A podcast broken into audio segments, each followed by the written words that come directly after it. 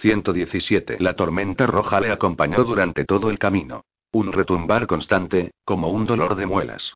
El monstruo también estaba bastante interesado. Notaba que le daba codazos, que le presionaba la nariz hacia arriba, hacia los límites del cráneo, como un crío que anhelara salir a jugar. Va a ser que no. Hizo fuerza, se mordió el labio inferior y sintió que el monstruo daba una patada, enfadado. ¿Te aguantas, bonito? Dobló al noroeste, manteniendo una buena distancia y algo de bosque entre ella y Finn. El cielo oriental resplandecía y se iba volviendo plateado y blanco antes de tornarse en un turquesa claro sobre su cabeza. Por encima del repiqueteo de los cascos de su caballo, oyó a alguien gritar. Aunque, más que gritar, rugía. Un sonido incoherente y salvaje que a Alex le pareció una única palabra repetida una y otra vez. Viene a esa meseta. Alguien sigue vivo allá arriba. Echó una ojeada, pero había demasiados árboles y, además, estaba demasiado lejos como para captar el olor. De haberse encontrado más cerca, puede que tampoco lo hubiera percibido debido al fuego y a todos aquellos cambiados que saturaban el aire con su hedor. Salió al sur del comedero y de aquella horrible pirámide. No tenía ningunas ganas de volver a verla, ni tampoco tiempo, pero no pudo evitar olerlos. Al igual que el caballo, que se negó a seguir. Vale, dijo, balanceando la pierna para desmontar. No sé yo si culparte y Alex jadeó ante una repentina oscilación, un cambio, como si el monstruo volviera a la vida y tratara de abrirse paso con los dedos, y sintió que empezaba a caer y a colarse dentro de otro ser, detrás de sus ojos. Al frente hay humo negro y el id, id, id mientras los demás se aproximan a las llamas lejanas y acuden a la invocación de la carne. Esa cosa y él mira a la izquierda, a la tormenta roja vestida de negro sobre un caballo del mismo color, y al venga, venga, id, id y al único que grita déjame ir, déjame ir, ir, ir. A lo lejos hay otros que suben en riadas la colina y muchos otros ojos colmados de ese id, id, id, y entonces se produce ese salto que también conoce, una oscilación y un cambio, y de golpe se encuentra en otro cuerpo, el de una chica.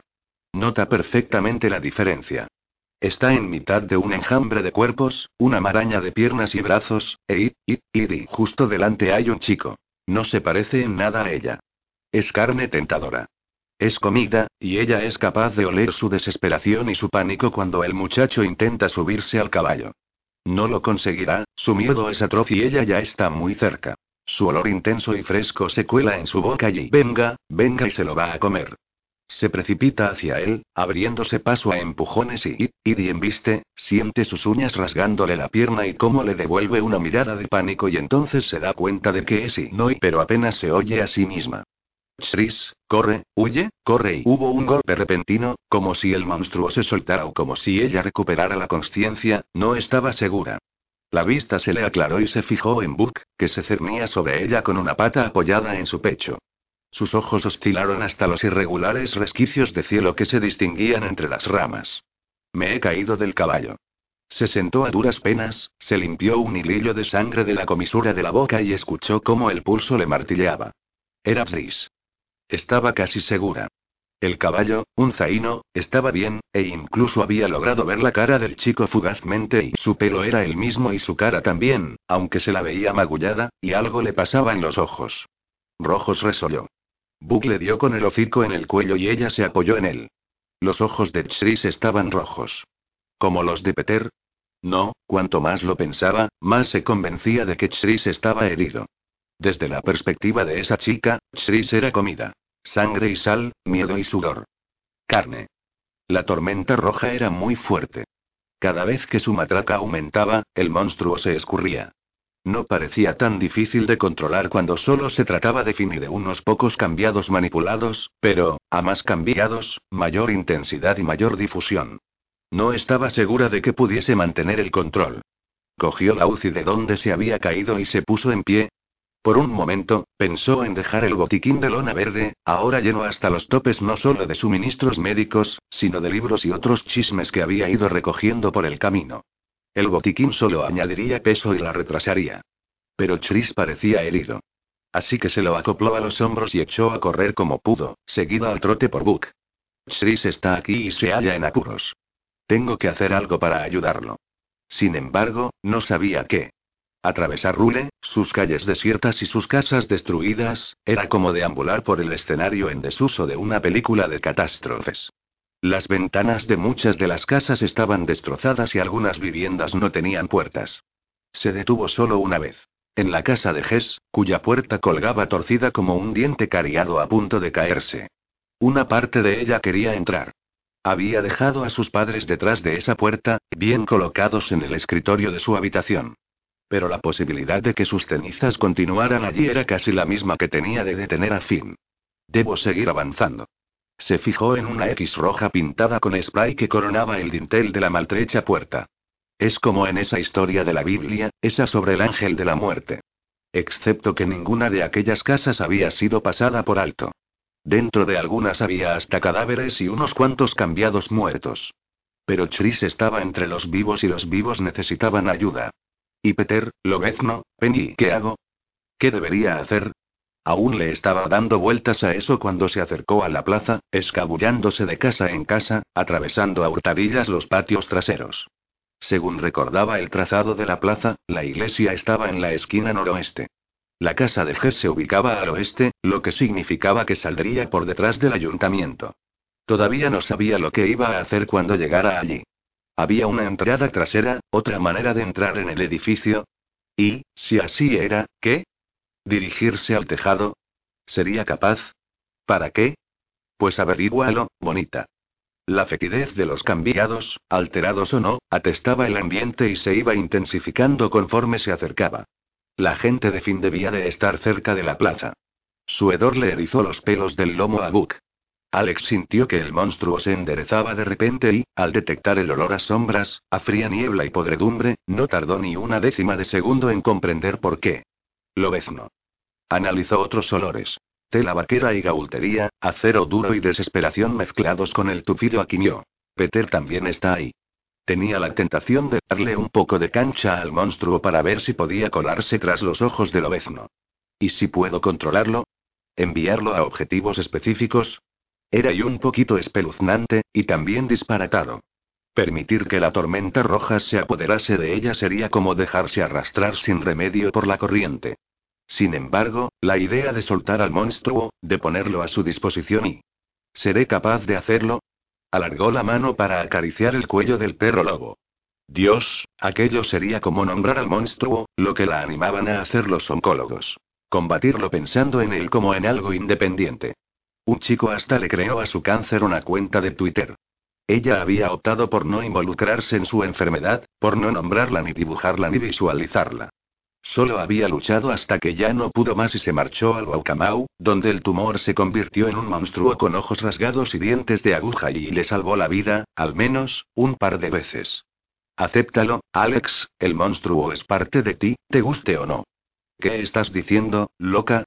murmuró. ¿Quieres tirarte de Blackrocks? ¿Enviar al monstruo con un mensaje? Aquello era ciencia ficción. Pero Finn lo hace de alguna manera. No había más que ver a aquellos extraños cambiados y al pobre Peter. Aún así, ¿y si la tormenta roja la atrapaba y no podía salir? ¿Y si engullía a su verdadero yo? Intuía que aquello podía pasar. La gente, ancianos todos ellos, se había congregado en la plaza. La nariz se le inundó del olor rancio a ropa interior sucia y piel blandengue. También los oía hablar en un bajo murmullo. No hay niños. ¿Dónde se habrían metido? Tampoco olía a gris y el estómago se le encogió de pánico. Tranquila. Iba a caballo. Si era listo, debía de haberse marchado hacía tiempo. Y si los habían alertado con tiempo suficiente, los críos debían de haberse ido también. Quizá por eso no percibía a ninguno. Salvo que Finn había movido ficha cuando aún estaba todo oscuro. ¿Cómo podía Rule haber sabido que Finn venía de camino? Un chisporroteo distante, como una ristra de petardos. Miró al norte. Alguien estaba disparando, pero muy lejos, a varios kilómetros. ¿Los niños? Tal vez, y probablemente no se enfrentaban a la gente de Finn. Llevaba siguiéndolos el tiempo suficiente como para saber que nadie se había separado del grupo principal. ¡Ay, Dios! ¿Y si se trataba de los niños de Rule y había cambiados allí fuera? ¿La señal de Finn llegaría tan lejos? ¿Tendría tanto alcance? ¿Cuánto? El alcance y tiene que ser eso. Ese chico, Jasper, mencionó a Peter y cómo este mejoraba cuando Finn estaba lejos. Dijo que, si Finn moría, la red se desmoronaría. Ya había pensado en eso cuando intentó averiguar cómo Finn manejaba a aquellos cambiados. Sé que la señal salta porque el monstruo lo hace y yo le sigo la corriente. Y mira lo que le había pasado cuando los cambiados de Finn atacaron aquella meseta. Una gran subida de tensión, una señal enorme y se había despertado en la nieve. ¿Pero qué significa eso? ¿Cómo puedo utilizarlo? ¿Qué quiere decir?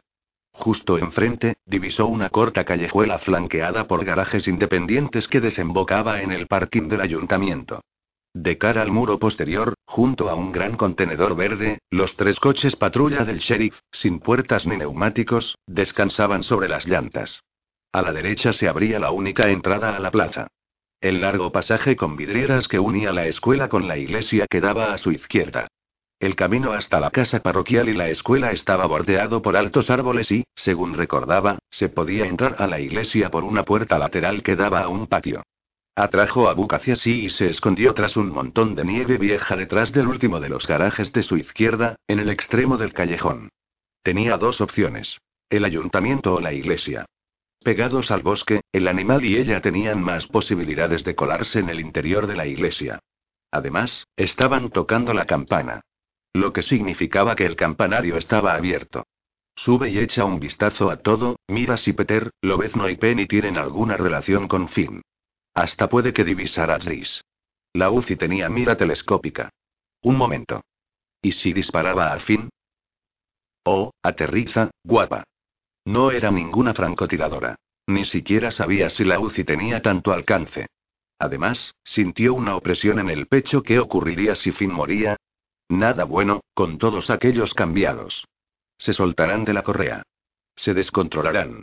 El perro dejó escapar un débil gemido y Alex le acarició las orejas. Lo sé. Yo también lo suelo. La varada hedionda de los cambiados se iba intensificando por segundos. Vale, bonito, nos vamos. Cuando pasaron el ayuntamiento, percibió un extraño olor. Apenas una ínfima voluta, como un dedo de humo especiado disipándose por una fuerte brisa. Aquella nota especiada la hizo vacilar. No. Reprimió la asociación antes de que la pena aflorase y acabara con ella. Basta, Alex. Se concentró en sí misma, en el latido de su corazón. Estás triste. Es tu imaginación. ¿Quieres que sea Tom? Primero sal de esta. Ya llorarás después, se dijo. Tomó aire a conciencia. Esta vez no percibió el olor a especias ni al fantasma de Tom. Ahora se trataba de gasóleo y metal y chamuscado, como una lata de judías calentada al fuego y tiznada de hollín. Aunque el olor también tenía un puntito químico. Pólvora y rememoró aquella tarde de verano. Su padre maldiciendo y buscando un extintor. Aquel chorro químico y calcáreo y su madre apurada porque tenían que haberse puesto mascarillas para limpiar aquel desastre. Hay que tener cuidado con el ácido fosfírico. De repente habían dejado atrás el ayuntamiento y ambos se adentraban en el bosque que rodeaba la casa parroquial. Tras colarse por la entrada lateral, Buck y ella se hicieron un ovillo en el rellano y se quedaron olisqueando y a la escucha. Algo horrible había ocurrido en la iglesia y en el sótano. La boca se le arrugó al percibir el regusto acre de la sangre fría y de la pólvora quemada. Las negras fauces de la puerta del sótano despedían un hediondo tufo a carne destrozada y sudor, miedo y por lo menos un cambiado, eso seguro, a juzgar por el tremendo hedor a mapache cocido y aplastado. Coloridos rayos polvorientos se filtraban por el rosetón, situado en el extremo oriental de la iglesia. Los bancos estaban vacíos, aunque aún se percibía el olor a gente y a unas pocas velas apagadas y... Espera un momento. Cogió más aire con la boca, saboreó el aroma y ahogó un grito. Oh, Dios, Agnei, ven. Después de todo, había vuelto a Rule. Y murió aquí, en la iglesia. El olor era y violento. El tufo aben, envuelto en una mezcla de lejía y brea de pino, estaba por todas partes, como si hubieran frotado y frotado a sabiendas de que nada podría borrar la fetidez de su horrenda muerte. El paño del altar había desaparecido, así como la alfombra del presbiterio. Alguien había intentado limpiar la sangre de Ben de la pared donde colgaba la cruz, pero demasiado tarde. La visión de aquellas fantasmales salpicaduras púrpuras le puso la piel de gallina. Le costaba imaginar que alguien pudiera seguir acudiendo allí a rezar. Había más sangre en el vestíbulo. Se había colado por las grietas de la piedra. No sabía a quién pertenecía y no tenía tiempo de pararse a identificar los olores. La puerta del campanario estaba abierta. Tampoco distinguía a nadie allá arriba, aunque el tufo de los cambiados de fin descendía como una cascada de aire frío. Las puertas de la iglesia también estaban entreabiertas y, por la rendija, los vio, así como a los hombres y caballos de fin, entrando en tropel en la plaza. Subió corriendo los escalones circulares del campanario con Buck pisándole los talones y arañando el suelo y fue a parar a un corto pasadizo de piedra.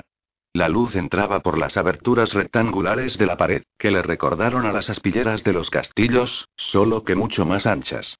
Oyó el repiqueteo de los cascos de los caballos en la plaza y un bajo murmullo de gente, pero ni un solo grito. Lo cual era extraño. Con todos aquellos cambiados, esperaba histeria colectiva y un enfrentamiento. Sin embargo, tampoco hubo disparos, ni allí ni en el norte.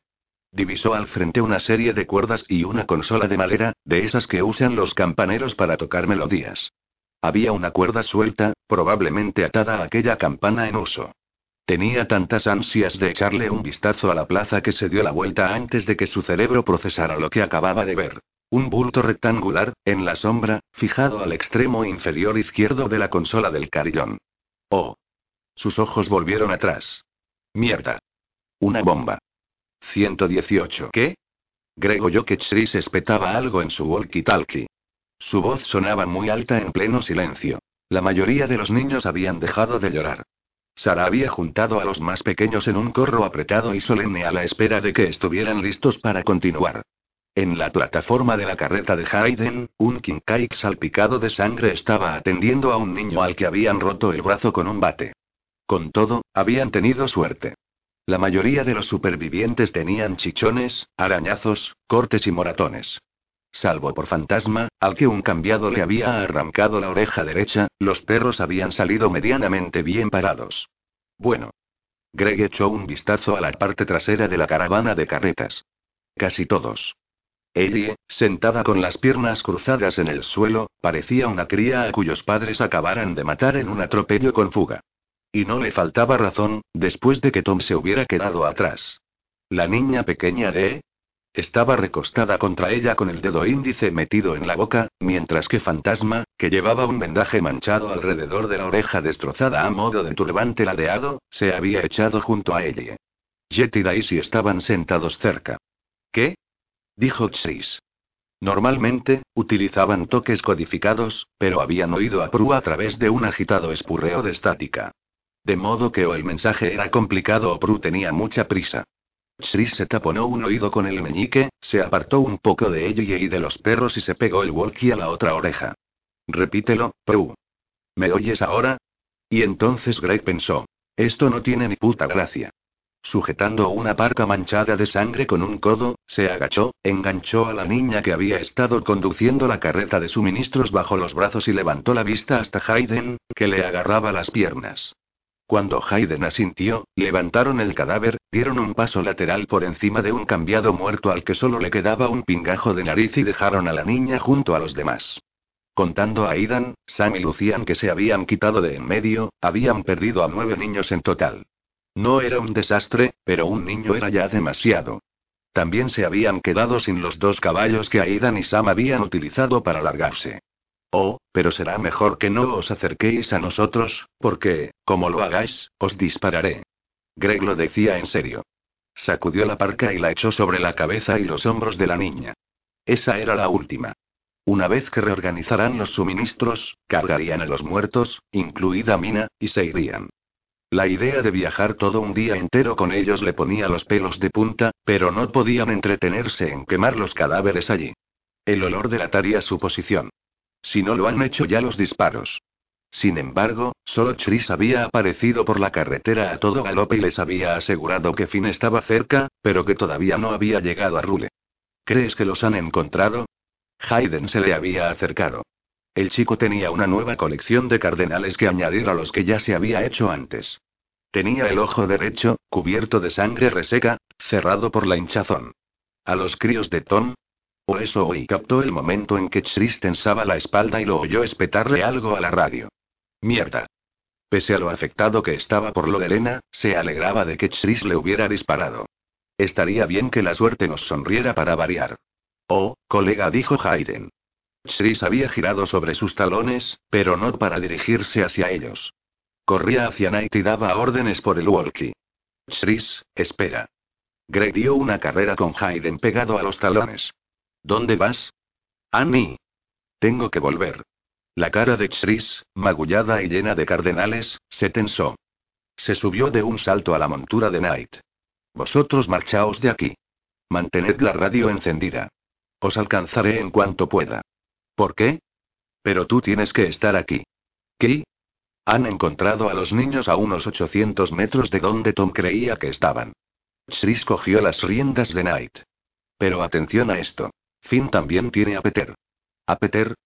Greg sintió que se le entumecían los labios. Shris, no podemos dejar a Peter y lo sé. La voz de Shris sonaba triste. Pero eso no es todo. Finn le ha hecho algo, lo ha convertido en un cambiado. No lo ha conseguido del todo, pero los niños dicen que ha llegado muy lejos. A Greg se le hizo un frío nudo en el estómago. Si sigue siendo Peter, tenemos que llegar hasta él y tú y yo. Tenemos que volver. ¿Y que os maten? Hayden le puso a Greg una mano en el brazo. Piénsalo un momento. Tom ha puesto bombas. ¿De cuánto tiempo creéis que disponéis antes de que exploten? Finn estará ya allí o a punto de llegar. Tom esperará hasta que estén en la plaza, pero eso es todo. Mira, acabo de matar a una chica a la que conocía muy bien. No puedo abandonar a Peter, no si existe una oportunidad de que vuelva con nosotros. Ana, Isaac y tú tenéis vuestra forma de hacer las cosas y yo tengo la mía. Puede que, si tengo mucha suerte, también recupere a Tom. Shris dio un profundo suspiro. Y no voy a dejar que Alex se vaya, otra vez no. ¿Qué? Greg no estaba seguro de haber oído bien. Alex. ¿Y qué pinta ahí? Ya habían neutralizado a los guardias cuando Prue llegó allí. Los niños de Tom le contaron que Alex les ayudó. Shris hizo girar a Knight.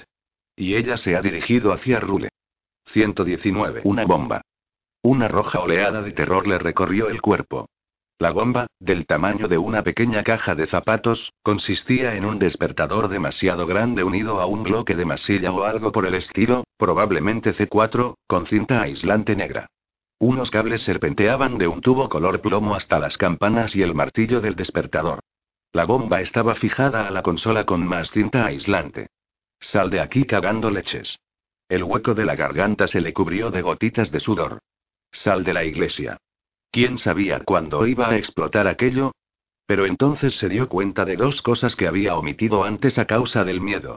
Una. El reloj no andaba. Dos. La bomba no olía como debía. Aunque en realidad no sabía nada de bombas. El hecho de que Rule tuviera mierda de aquella era sorprendente. Que se les hubiera ocurrido poner una bomba en la iglesia era igual de asombroso. Pero una bomba de relojería no debía hacer tic-tac, se trataba de un despertador antiguo. Su tía había tenido uno igual y aquellos cabrones sonaban de lo lindo. Se tragó la ebullición que tenía en la garganta y se acercó lo suficiente para examinar la esfera. La manecilla más corta señalaba las doce. El minutero y la aguja de las horas indicaban que habían retrasado el reloj 30 minutos antes de que fuera a producirse la explosión. Aquel tipo de aparato contaba además con un fino segundero, que estaba parado. No tuvieron ocasión de ponerla. Dejó escapar un largo suspiro de alivio. Con todo, no debía cantar victoria todavía. ¿Y si la bomba se soltaba o alguna vibración ponía en marcha la cuenta atrás? Pero también estaba la cuestión del olor. Le dio vueltas. Pensó en todo lo que podía oler un bloque de C4 y pan. A una cuatro patas, se apoyó sobre el estómago y se acercó un poco más hasta que su nariz estuvo solo a unos pocos centímetros. Inspiró. Plástico de la cinta aislante. Acero del despertador. Pólvora de aquella cosa de color plomo, un detonador o lo que fuera, y algo más, algo indispensable que se te quedaba grabado. Pero sobre todo olía a harina, a aceite y a sal en abundancia, un olor que la retrajo de lleno a primero de primaria. Dios mío, susurró, es plastilina casera. Es una bomba falsa. ¿Para qué colocar una bomba falsa? ¿Para asustar a alguien? Tenía que haber otra razón. A lo mejor querían ganar tiempo, le dijo a Book. Hacer que alguien pensara que había encontrado una bomba cuando en realidad era mentira. Pero ganar tiempo para qué? ¿Para entretener a los tipos de fin? O quizá para demostrarles que no tienes nada. Si gritas que viene el lobo demasiadas veces, todo el mundo se relaja. Y te toman por tonto. Las preguntas se le acumulaban en la cabeza. ¿Cómo supieron colocar los sebuelos? ¿Quién podía haberlo hecho? Pero la única pregunta que se podía permitir en aquellos momentos era si salir del campanario e ir a dónde. Si alguien subía, estaría en un gran apuro, pero estaba allí fin abajo y aquel era tan buen sitio para esconderse como y en algún lugar a los pies de la torre sonó un fuerte pan. No un disparo, sino más bien un portazo. Se dirigió a toda prisa hasta una de las aberturas en la piedra y se puso de puntillas hasta que divisó la plaza. Y se le cayó el alma a los pies. Parecía la típica escena de un asalto de El Señor de los Anillos. Una multitud de ancianos con parcas mullidas y gorros de lana se congregaba ante los escalones del ayuntamiento, rodeada por varias hileras de chicos y chicas andrajosos, unos doscientos, como si conformaran una especie de guardia militar. Los cambiados no llevaban armas, dado que no tenían necesidad. A juzgar por aquel olor hueco y penetrante que se mezclaba con el tufo a animal aplastado, aquellos chicos estaban hambrientos. Muchos de los ancianos lloraban. El olor a agua salada aderezaba el ambiente. Era lógico. Si Ben Stiem que había regresado y aquellos cambiados habían rondado la mina, muchos de esos ancianos tenían ahora ante sí a sus propios nietos. Más allá de aquel foso de cambiados, había caballos y la veintena de chicos de blanco que componían los cambiados alterados de Finn. Llevaban collares. Alrededor de ellos, formando una especie de U, había hombres armados vestidos de camuflaje. Al pie de los escalones del ayuntamiento, divisó la calva de Yeager y la silueta de Ernst. Otros dos, Born y Prigge, parecían abatidos. No vestían sus típicas togas. Considerando lo que había ocurrido con Benestiemke y toda aquella sangre de la iglesia, era evidente que el consejo llevaba tiempo sin ejercer su autoridad. En el descansillo, flanqueadas por guardias armados, había otras tres personas a las que no tardó en reconocer. Peter, también provisto de un collar, vestido de blanco y con una melena dorada por los hombros, estaba rígido. Le sorprendió descubrir que no tenía las manos atadas. Probablemente las armas, una encajada contra la sien de Lobezno y la otra contra la de Penny, ya fueran suficiente control. Al oler la rabia de Lobezno, el monstruo le dio un empujón, ansioso por salir de su cabeza, por establecer contacto. Fin, alto, fornido y de negro, también estaba en el rellano. Una mujer cuadrada con una pistola enorme permanecía a su izquierda y, a su derecha, como un perro amaestrado, se erguía un muchacho moreno, un cambiado alterado vestido de blanco de la cabeza a los pies. Sin embargo, lo que presenció y a quien vio a su lado fue lo que hizo que se le partiera el corazón. El portazo que había oído antes procedía del ayuntamiento. Dos de los hombres de Finn habían salido en tromba con un prisionero, vencido y ensangrentado, que no dejaba de resistirse y que pataleaba y se revolvía de tal manera que otro par tuvo que subir los escalones para reducirlo. Uno de ellos le metió un súbito y brutal puñetazo en la tripa que lo hizo doblegarse. Tan brutal que Alex, a pesar de la distancia que los separaba, oyó el grito ahogado que el chico emitió al venirse abajo y caer de rodillas. Con aquel grito ella también se derrumbó. Ahora todo encajaba, todas las piezas. Lo rápido que los habían alertado. ¿Por qué los niños se habían ido? Aquel olor efímero en el ayuntamiento y en aquella bomba falsa que no se había molestado en descifrar, algo tan nimio que apenas era perceptible mientras ella le ponía coto a su pena porque había cosas más importantes en las que pensar, como mantener a raya al monstruo y procurar que no le volaran la cabeza. Claro que había sido obra suya, él era el artífice y se las había ingeniado para que todo saliera a pedir de boca, para engañar al ojo durante el tiempo necesario. Nadie más habría sido capaz. Debería haberse dado cuenta desde el principio por ese aroma almizcle, a humo y a especias, tan rico, dulce e intenso que le había hecho pensar que no era más que una ilusión. Pero era real. Él es real. Está vivo, está ahí. Si no se hubiera llevado las trémulas manos a la boca, seguramente habría gritado su nombre. Tom. Dios mío. Tenían a Tom. 120. No le había mentido a Tris. Cuando ideó su absurdo plan, tenía una pierna muy sana y otra bastante fuerte, aunque ligeramente coja. La coordinación del tiempo había funcionado bien. Después del lanzacohetes, la cosa cambió. Calculó mal, no tuvo en cuenta la distancia, lo lejos y rápido que podría renquear con una pierna ensangrentada que tenía un trozo de metralla incrustado y que amenazaba con rendirse. Se le había ido mucho tiempo en intentar echar la pelota a rodar, subir a trompicones hasta el enorme compresor del tejado y volver para asegurarse de que todos los conductos de respiración estaban sellados. Lo último que necesitaba era que se filtrara el olor a termita quemada y a cable detonador. Fue lo más rápido que pudo, pero, para cuando se dispuso a rodear cojeando el edificio y a subir los escalones del ayuntamiento para dirigirse a la cárcel, los hombres de Finn ya estaban entrando en la plaza y se quedó helado, como Chris en la meseta. Miró y la visión de todos aquellos cambiados lo dejó petrificado durante al menos cinco segundos. Tres segundos de más, al parecer. Y aquel no era el plan. Principios básicos, otra vez. Ofrece un cebo, atrae al enemigo y tranquilízalo haciéndole creer que está a salvo. La idea era armar los señuelos, activar su incendiario y luego volver a toda prisa a la madre del cordero aquella habitación trasera llena de tanques de propano, C4, latas de fueloil y su explosivo anfo casero y no quitarle los ojos de encima a fin mientras esperaba a que la termita, tres pisos más arriba, penetrara en el suelo y en el conducto del aire acondicionado, donde entraría en contacto con una larga serpiente de cable detonante. Si algo fallaba por el camino, por ejemplo, que la termita no funcionase o que el cable detonador no prendiera o si parecía que Finn se retrasaba o se disponía a irse, lo único que debía hacer era esperar el momento adecuado y accionar los explosivos él mismo. Que Finn descubriera los falsos. Aunque sospecharan que había sobrevivido a la explosión de la iglesia, Melle creía tener todo el material para fabricar bombas. Ese era el principal objetivo de poner aquel pequeño alijo bajo el abrevadero de los caballos en el viejo campamento. Los señuelos de Aquiles asegurarían que estaban en lo cierto. Les daría a los niños un poco más de tiempo y luego ¡boom! Gran plan. Una lástima lo de la pierna. En fin, la cosa pintaba mal. Los hombres asustados son brutales. Entraron en tropel en el edificio y abarrotaron la cárcel, donde él trataba desesperadamente de repechar por las estanterías de metal. Hicieron falta cuatro para arrancarlo de allí y emplearon tanta violencia que, al tropezar, se golpeó la nuca con el suelo de piedra. Todavía sentía el hilillo caliente y húmedo de la sangre que le caía por el cuello.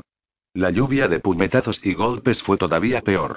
Una patada especialmente acertada casi le enterró la daga de metal del muslo izquierdo, y el costado derecho, receptor de una bota con puntera de hierro, le dolía a rabiar.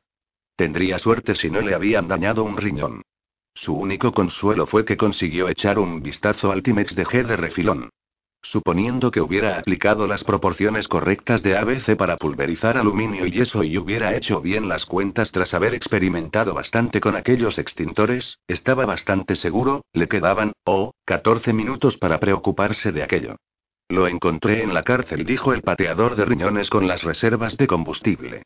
Trataba de activar estas, pero son falsas. No sé, están hechas de masa de pan o algo. ¿No hay nada? Finn era mucho más grandote de lo que Tom había supuesto por la foto. Un gigante ancho e imponente vestido de riguroso negro obsidiana, con una cabeza que parecía cincelada en piedra. Además, debía de parecerle enorme, dado que Tom se encontraba de rodillas. De pie, ligeramente a la derecha de Finn, estaba aquel chico de blanco y pelo oscuro, el que estaba con el hombre en las ruinas de la iglesia.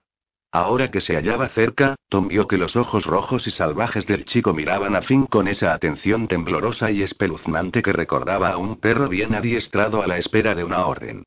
¿Ni una sola bomba real? Le preguntó Finn a pateador de riñones.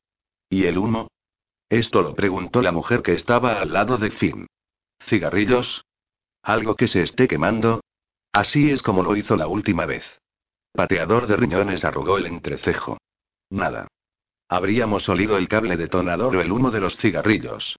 Tampoco C4, solo las falsas.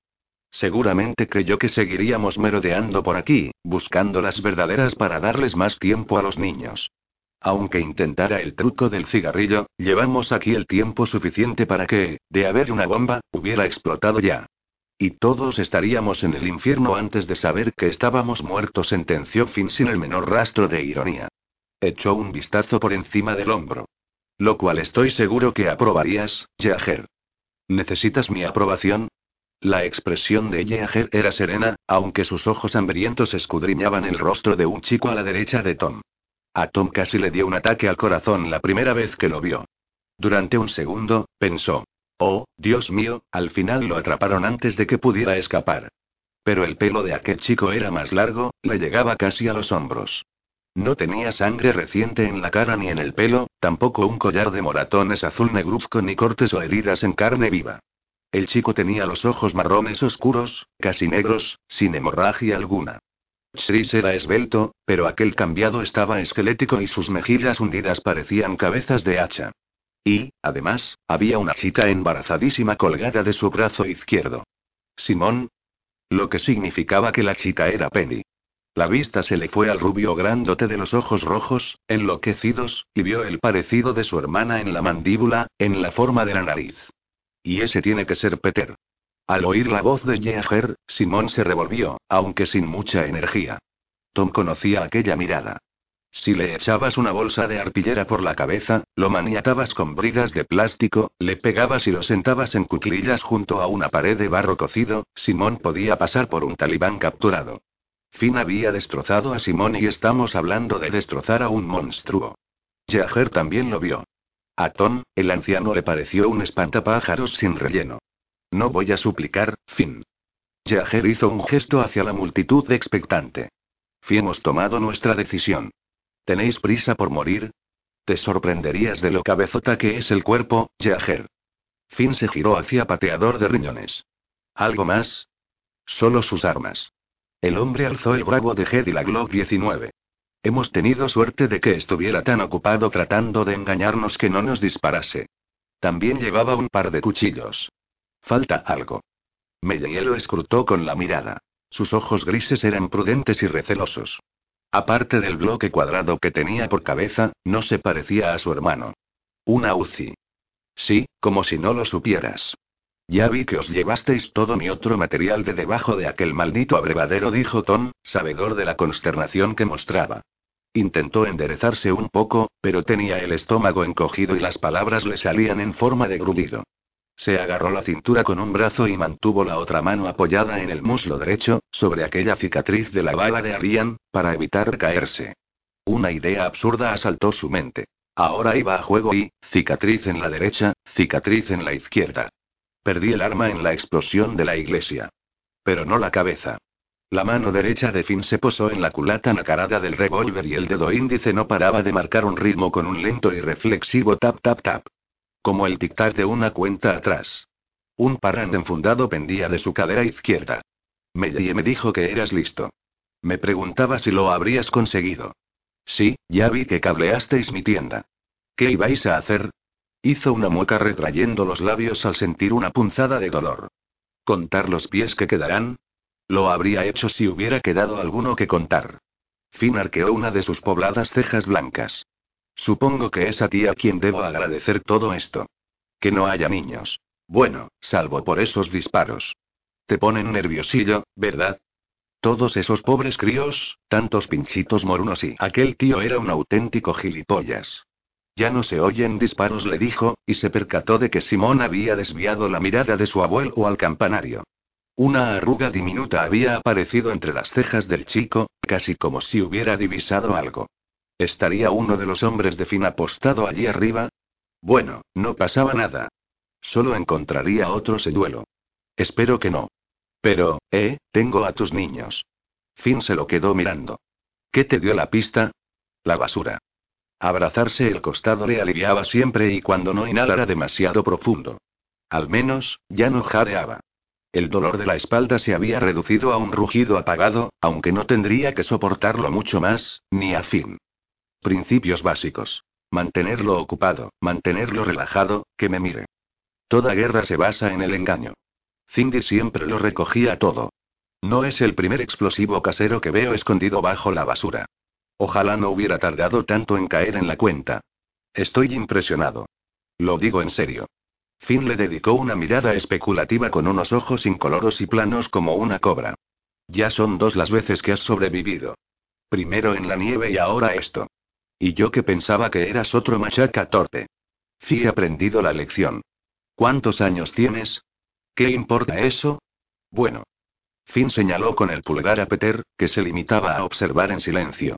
Digamos que él es de la sección de descartes de la placa de Petri. Si no me equivoco, tú eres más joven. Nunca.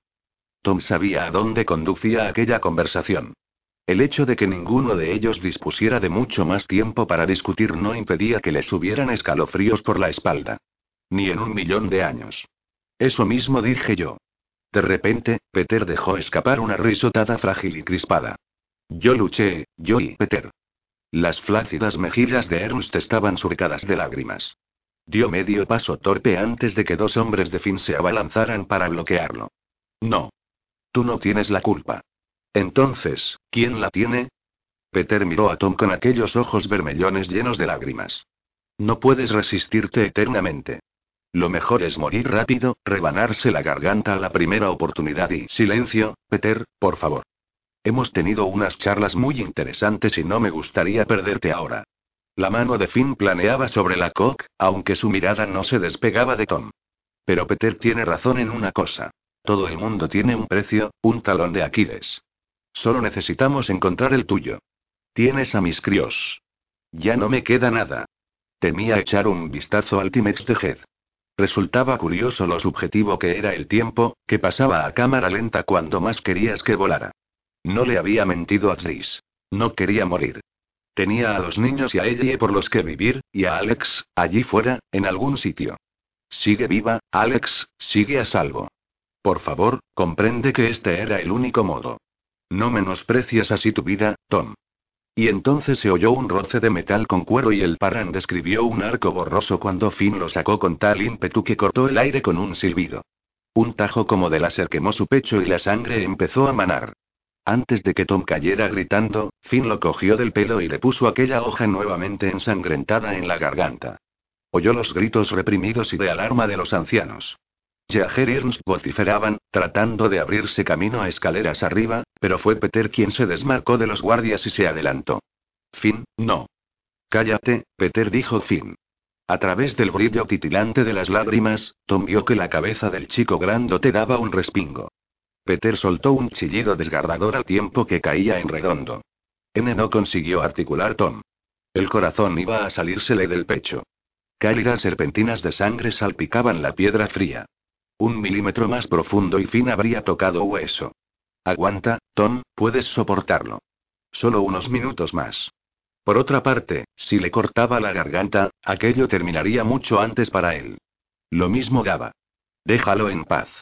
Estás luchando conmigo, Finn. Pero estamos luchando. Yo no lo creo.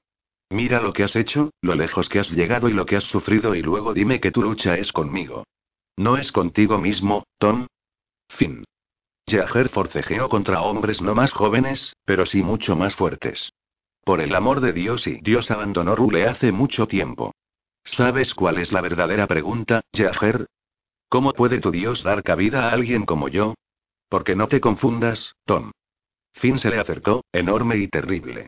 Pensarás que estás en las últimas, listo para morir, pero te prometo que no es así.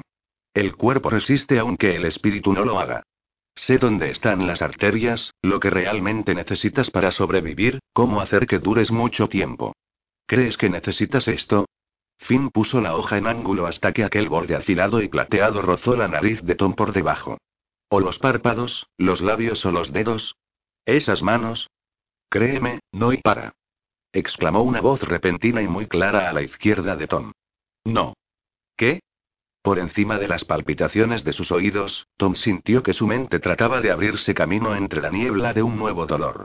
Por encima de él, vio que Finn giraba la cabeza como un látigo y aquellos ojos incoloros de cobra se agrandaban de pronto por la sorpresa y el reconocimiento.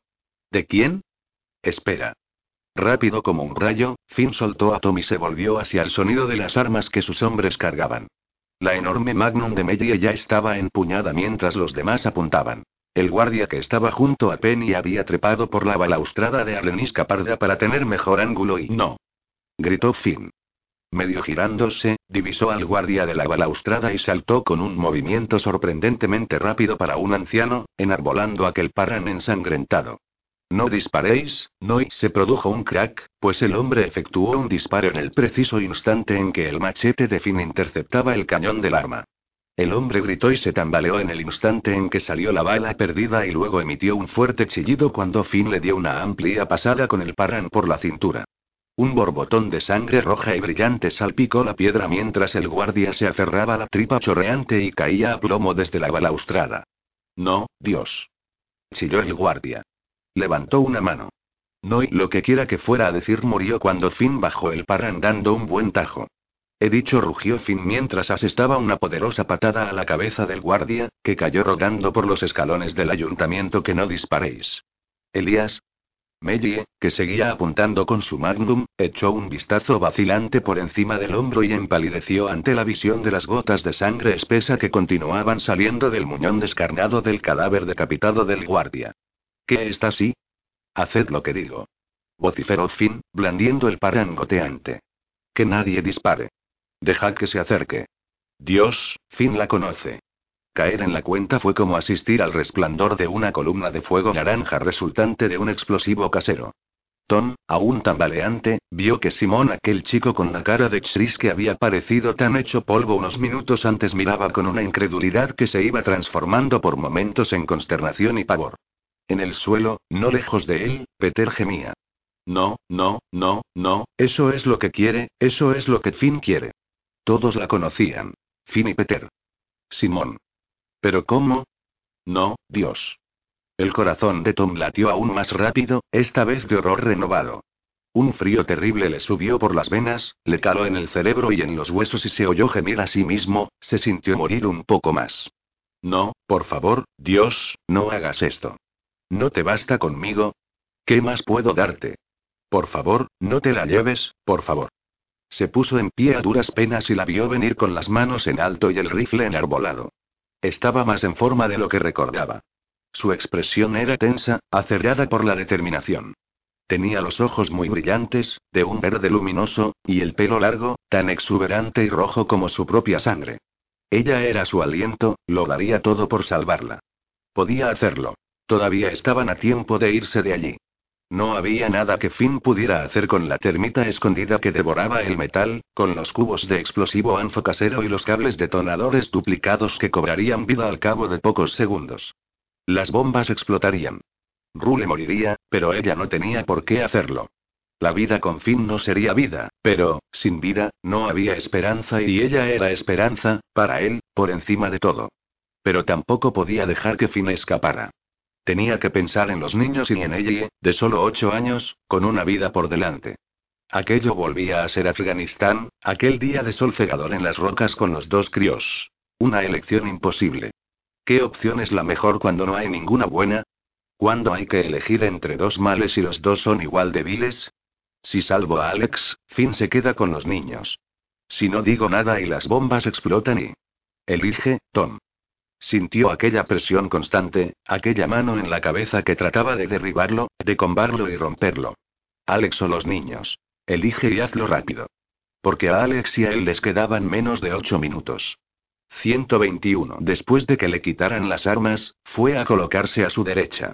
Al pasar, le rozó la mano, y el contacto fue tan potente que Tom casi jadeó por la quemazón y el repentino ardor que sintió en el corazón. Cuando Alex se volvió para mirar a Finn, sus ojos pasaron de refilón sobre Tom durante apenas un instante, pero lo suficiente para que éste se percatara de aquella minúscula sacudida de su cabeza. No estaba seguro de sobre qué quería alertarlo, pero mantuvo la boca cerrada. Tampoco estaba seguro de que pudiera hablar en aquellos momentos. ¿Querías encontrarme, no? Le dijo al fin. Pues aquí estoy. ¿Conoces a esta chica? Se extrañó Medie. Sus ojos grises se clavaron en Tom y luego en Finn. ¿De qué? ¿De dónde? Va, de por ahí. Finn limpió el machete ensangrentado en los pantalones del guardia decapitado y lo enfundó. Sus ojos de cobra oscilaron de Alex a Tom y viceversa. Los miraba fascinado y receloso. Mataste a uno de mis mejores cazadores, la acusó. Fue un accidente. Si lo dijo con miedo, Tom no lo percibió, aunque notó que se quedaba como a la espera y, por la tensa línea de su mandíbula, pensó que estaba haciendo un gran esfuerzo. ¿Pero para qué? ¿O es que se está conteniendo? No debía de preocuparte mucho o no habrías dejado su cuerpo y todo su equipo allí tirado, lo desafió. Aunque gracias por eso, de todas llenas. De nada. Sus ojos de serpiente la miraron de arriba abajo. ¿Cómo lo hiciste? Ni siquiera Davey fue capaz de encontrarte. Davey. Tal vez fuera solo su imaginación, pero a Tom le pareció notar un pequeño cambio de tono en su voz. Su mirada verde láser se posó momentáneamente en el chico, Davey, antes de volver a Finn. Sí. Eres muy diferente. Finn se giró para fijarse en Simón, cuya cara era el vivo reflejo de la angustia, antes de escrutarla de nuevo con genuina curiosidad. Simón y te tiene cariño. ¿Por eso te dejaron vivir? ¿Qué? A Tom se le subió el estómago a la garganta. ¿Qué? ¿Qué quieres, Finn? preguntó Alex. Eres capaz de bloquearme, explicó Finn. ¿Cómo lo haces? ¿Qué es lo que te hace distinta? Alex lo observó durante un largo instante. Tengo cáncer. Las palabras golpearon tan fuerte a Tom que casi perdió la razón. Le entraron ganas de derrumbarse, de gritar, de agarrarla, de abrazarla, porque nadie iba a tocarla nunca más, nadie volvería a hacerle daño y él lucharía por ella, lucharía ahí, pero ella le había advertido que no abriera la boca, y eso hizo. No, Dios, por favor. La pierna derecha debía empezado a temblarle y creyó que, en efecto, se iba a derrumbar. Para colmo, la vista se le cubrió de una neblina roja. La cosa no podía ponerse peor. ¿Para qué preocuparse del infierno si ya estaban inmersos en él? Un tumor cerebral. La voz se le quebró ligeramente y las mejillas se le tiñeron de rojo. ¿En serio? Finn solo parecía intrigado. ¿Terminal? Eso dijeron. Encogió uno de los hombros. Pero aún sigo aquí. Fascinante. ¿Eres epiléptica? ¿A raíz del tumor? No. ¿Y tú? No. Finn torció la comisura de la boca. Entonces, lo sentías. ¿Cómo lo controlas? ¿O es que... Pareces tensa. ¿O es que te está costando hacerlo? ¿Es eso? Me apuesto lo que sea a que es peor cuando los manejo, ¿a que sí? Como ella no respondía, Finn continuó. ¿Cómo te llamas? No. Peter forcejeó con los tres guardias que trataban de retenerle. No lo hagas. No se lo digas. Así es como consigue el acceso. ¿Acceso? Tom lo miró fijamente. ¿A qué? Peter, no pasa nada, repuso Alex. Pero entonces te controlará y cállate, muchacho. El revólver había acudido a su mano con la misma rapidez con la que había manejado el machete. No tientes la y para, fin. No le hagas daño, le pidió, y miró a Davey. Alex, me llamo Alex. Alex. Tom vio que Davey pestañeaba y que se le hinchaban las narices. ¿Qué estás haciendo? No, gimió Peter. Alex, no, tú no lo entiendes y no, Peter contestó esta. Creo que sí lo entiendo. ¿Lo entiendes, Alex? Le preguntó Finn en el tono amable y casi mimoso del típico abuelito bonachón. Lo dudo mucho. Así que déjame y enseñártelo. Alex se estremeció y cogió una rápida y dolorosa bocanada de aire antes de que su cabeza diera un latigazo igual que hacía la de Peter cuando Finn lo controlaba y Tom ya no pudo soportarlo más. Para, Finn. Por favor, le suplicó con voz ronca. Peter tenía la cara transida y los puños apretados y su cabeza no dejaba de dar fuertes sacudidas espásticas. El aire circundante empezó a zumbar cuando los cambiados, incluido Davey, adoptaron otra posición como corredores que se colocaran en sus marcas. Notó que los guardias lo agarraban de los brazos cuando intentó interponerse entre Finn y Alex. Deja de hacer eso. No le hagas daño, no y no, Finn tartamudeó Alex. Los ojos se le pusieron en blanco. Un hilillo de sangre le corrió por la nariz. De déjame en el campanario. Tom.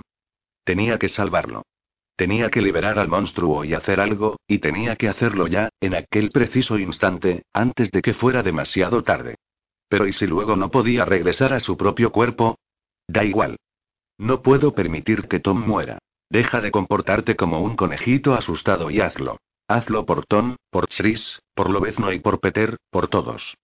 Nadie que le importara estaría a salvo si no lo intentaba. Tenía que confiar en sí misma, dejar de luchar contra lo que era y ceder a que el monstruo saliera, a que se colara en Lobezno. Además, eso era lo que él quería y Lobezno no opondría resistencia porque el interés del monstruo era selectivo. Al fortalecerse le dio sustancia al monstruo. Le construyó una gárgola por cuerpo. Se jugó el todo por el todo, como los médicos siempre habían querido. Le garabateó aquella cosa unos ojillos rasgados, unos dientes de aguja, escamas y alas, unas garras como cimitarras y una cola bífida. Luego se lo imaginó alargando un brazo escamoso desplegándose de su mente y dándole un toquecito a Lobezno con una de sus garras. Lobezno reaccionó y le dedicó una mirada. De hecho, ya sabía que estaba allí. Por un segundo, vio a Tom con mucha más claridad a través de unos ojos que no eran los suyos.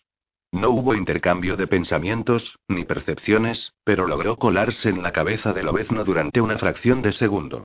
El mensaje que quería transmitirle era muy simple, casi ridículo. Mira. Y Lobezno lo hizo. Davey era más difícil, diferente, peor y, como saltar desde lo alto de Black Rocks, solo que de noche y hacia un montón de porquería negra. El suyo era un idioma oscuro que solo captaba cuando era demasiado fuerte en medio del it, it, venga, venga. También fue rápida. Un dardo, un picotazo, ningún mensaje. Finn estaría allí reteniendo al chico. De lo contrario, Davey y todos los cambiados ya se habrían puesto a descuartizar a la gente. No quería que Finn advirtiera su presencia, todavía no. De nuevo, aquel quiebro mareante, aquella reduplicación y aquel salto a los ojos de la Bey y allí estaba Tom otra vez, pero en esta ocasión visto a través de los ojos del chico. La atención de Davey, sin embargo, tan firme y con un brillo tan parecido al de la mica que se asemejaba a un puntero láser, estaba puesta en fin. Su olor, sus ojos, incluso su voz. El viejo, su señal. Estaba allí también, en la recámara. Un delgado río rojo que discurría por un intricado paisaje. Con todo, no se trataba del torrente arrollador de la matraca, puesto que no había que matar a nadie en esos momentos. Permitió que el monstruo se dejara arrastrar por la corriente durante unos instantes y fluyó desde la perspectiva de la bella a la de los demás cambiados alterados. Tom, Finn y la plaza vistos desde diferentes perspectivas y distintos puntos del mismo río, como un destello del mundo a través de la miríada de facetas del ojo de una mosca gigante. Porque Davey y los cambiados alterados constituían la red de Finn, sus antenas de telefonía, y los cambiados que no habían sido manipulados estaban conectados los unos a los otros. Alex lo sabía porque ninguno de los cambiados, ni siquiera Davey, reaccionó cuando Finn hirió a Peter. Finn no necesitaba utilizar a Davey o a los cambiados alterados para acceder a él. Pero cuando Finn quería acceder a los no alterados, tenía que hacerlo a través de Davey. Estaba tan limitado como ella. Los cambiados se encontraban en un circuito diferente, hablando en una frecuencia a la que ni Finn ni ella eran capaces de acceder directamente sin una especie de contraseña. Órdenes sencillas que dependían de una señal más generalizada. Aquel debía de ser el método de Finn. Para él, Davey era el modo de entrar en la conversación. Cuando azuzaba a los cambiados, a Peter solo le llegaba el eco, el sobrante, igual que a ella. Cuanto más lejos estuviera, menos les afectaba la matraca a ambos. Una señal repetida y transmitida por un canal y luego por muchos, justo como dijo Jasper. En el momento en que Finn la amplificó, en que se mostró a sí mismo en aquella sobrecarga de la tormenta roja y Alex sintió el martilleo, el retumbar y la energía arrolladora de aquel venga, venga, y, y, se dejó ir por completo. Permitió que todo se desmoronase, todos aquellos muros y barreras, que nada la contuviera, porque aquel era el salto para el que su padre había intentado prepararla hacía tantos años en Rocks, lo supiera o no. Salta donde estoy yo, princesa. Salta, vamos, salta. Aquel era el final, y lo era para siempre. Hazlo, Alex, hazlo, hazlo por amor, hazlo por Tom, sálvalo. Porque era la última y la única jugada que le quedaba. Sintió claramente la hinchazón de su mente, el vuelco y la vibración, el cambio. Recomponiéndose, armándose de toda la energía frenética que el monstruo le permitía, bajó toda la guardia, todos y cada uno de los cortafuegos mentales, y saltó. Sintió como el monstruo y ella caían y se estampaban contra la rugiente marea roja de la matraca, arrollando a Davey, arrollando a los cambiados, y que el monstruo, con sus ojos amarillos, sus dientes de aguja y sus brazos escamados, emergía de las profundidades del pozo donde estaba recluido, se desplegaba como una repentina flor sangrienta y se colaba dentro de Davey, de los alterados y de los demás cambiados, incluso de Peter. It, it, it, it, it, it, it, no, fin gritó Alex, luchando por que le salieran las palabras. A pesar de eso, Tom distinguió la profunda ponzoña de su voz, casi un grudido. De deja que te lo enseñe. Se le arqueó la espalda. Le chispearon los ojos. Los rasgos se le retorcieron en una especie de rabia pura que él conocía perfectamente por la guerra, por ese momento en que el enemigo trepaba a toda marcha por las rocas y tú no tenías munición y lo único que quedaba, lo único que separaba la vida de la muerte, era ese margen, fino como una cuchilla, de lo que el cuerpo conocía y lo que estaría dispuesto a hacer para aferrarse a su último suspiro. Alex parecía crecer ante él y convertirse en algo nuevo, rompiendo un capullo y revelándole que había algo no del todo humano tras los ojos de aquella chica que tenía grabada a fuego en su memoria y que no había llegado a conocer del todo hasta ahora. hasta el momento en que había roto su coraza y dejado caer la máscara. Es ese instante en que se había atrevido a darse a conocer y lo había apostado todo. Durante una fracción de segundo, el tiempo pareció acumularse, se infló como una lágrima trémula a punto de caer y luego se hizo ándicos. Alex aulló. El sonido fue como un lamento fúnebre, tan claro y penetrante como el chillido del silbato de su padre, que lo llamaba desde esa noche eterna, desde ese lugar oscuro y desesperanzado donde vivían los monstruos. Pero era también un bramido, una llamada a la batalla. Un súbito crescendo que nunca cesaba, que a Tom le ponía los pelos de punta y el corazón en la boca. Alex. Tenía que hacer algo. Tenía que interrumpir aquello, sacarla de allí, los dos tenían que salir de allí.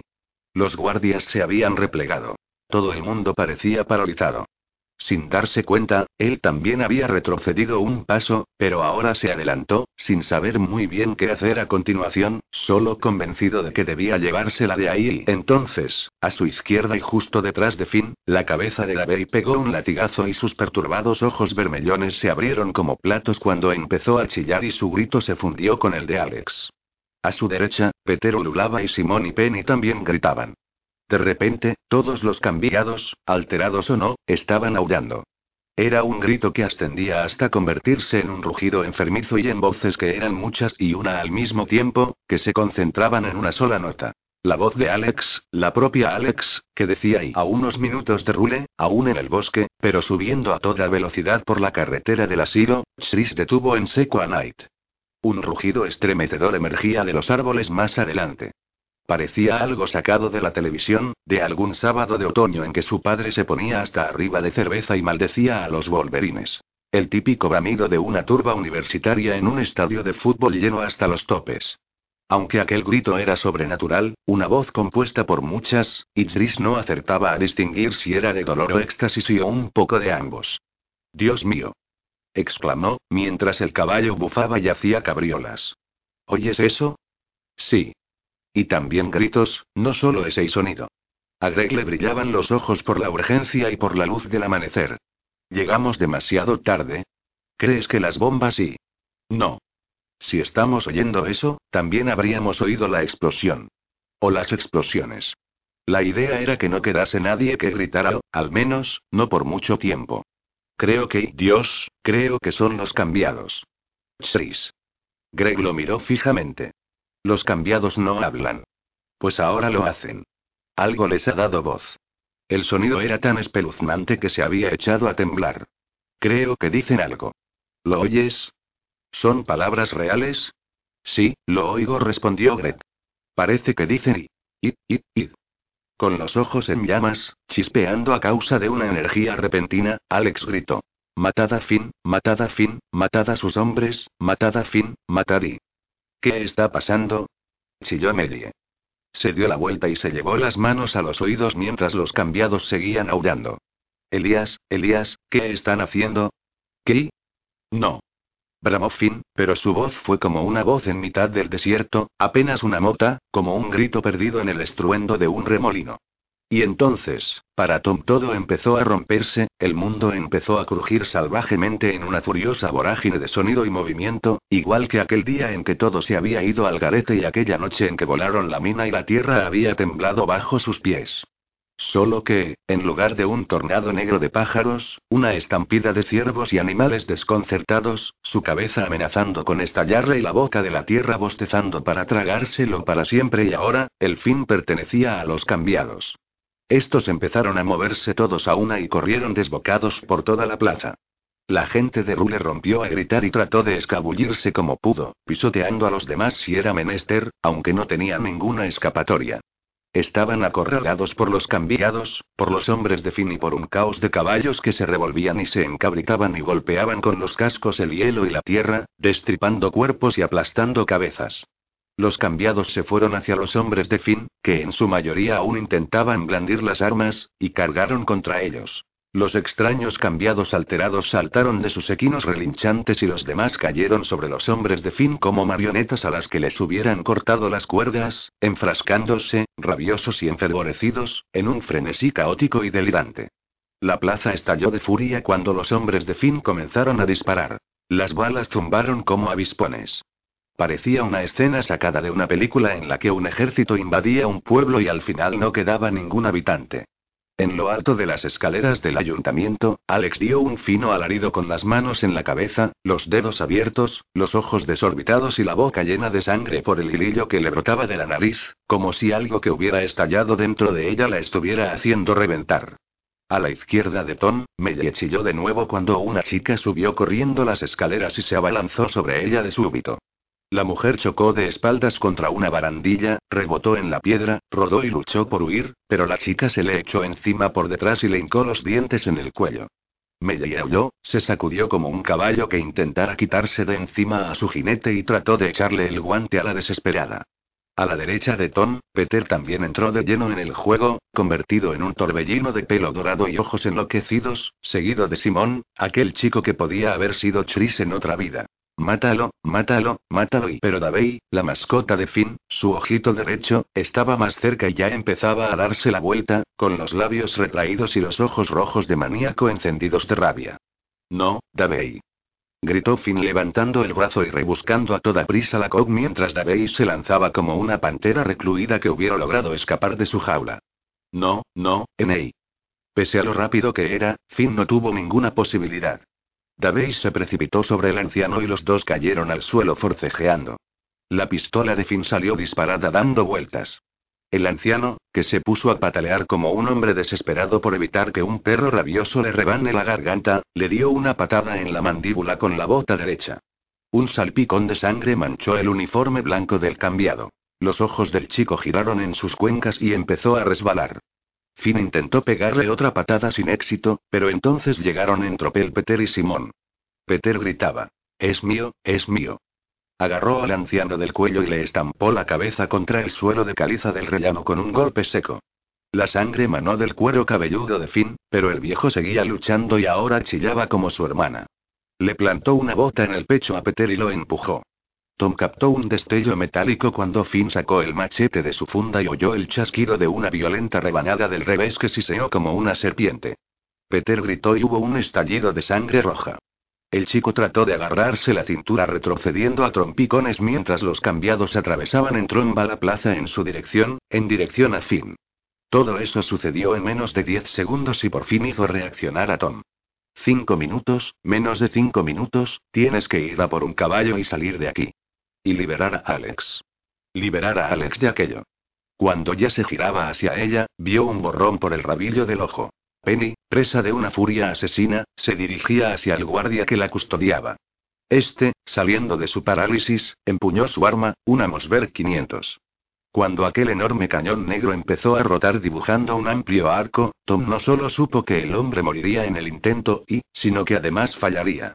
Alex. Tom se giró y dio un torpe paso con su pierna herida, y luego otro. Por increíble que pareciera, la vio darse la vuelta en un torbellino de pelo rojo. Por un momento, pensó que corría hacia él. Pero no. Iba a por fin, y el cambio que atisbo en su cara, la misma furia asesina que había leído en los rostros de Peter, Davey, Simón y de todos los cambiados, le paralizó el corazón. Tom comprendió en el acto que, si no paraba aquello de inmediato, antes de que alcanzara al fin, Alex estaría perdida y más le valdría dejar que la Mosberg diera en el blanco. Dios, más le valía plantarse él también en la línea de tiro, abrazarla fuerte y asegurarse de que aquel disparo los matara a ambos. Se lanzó a la desesperada y cayó sobre ella una milésima de segundo antes de que la escopeta disparase. El tiro zumbó por encima de su cabeza y sonó un ruido de cristales rotos cuando una ventana estalló en alguna parte.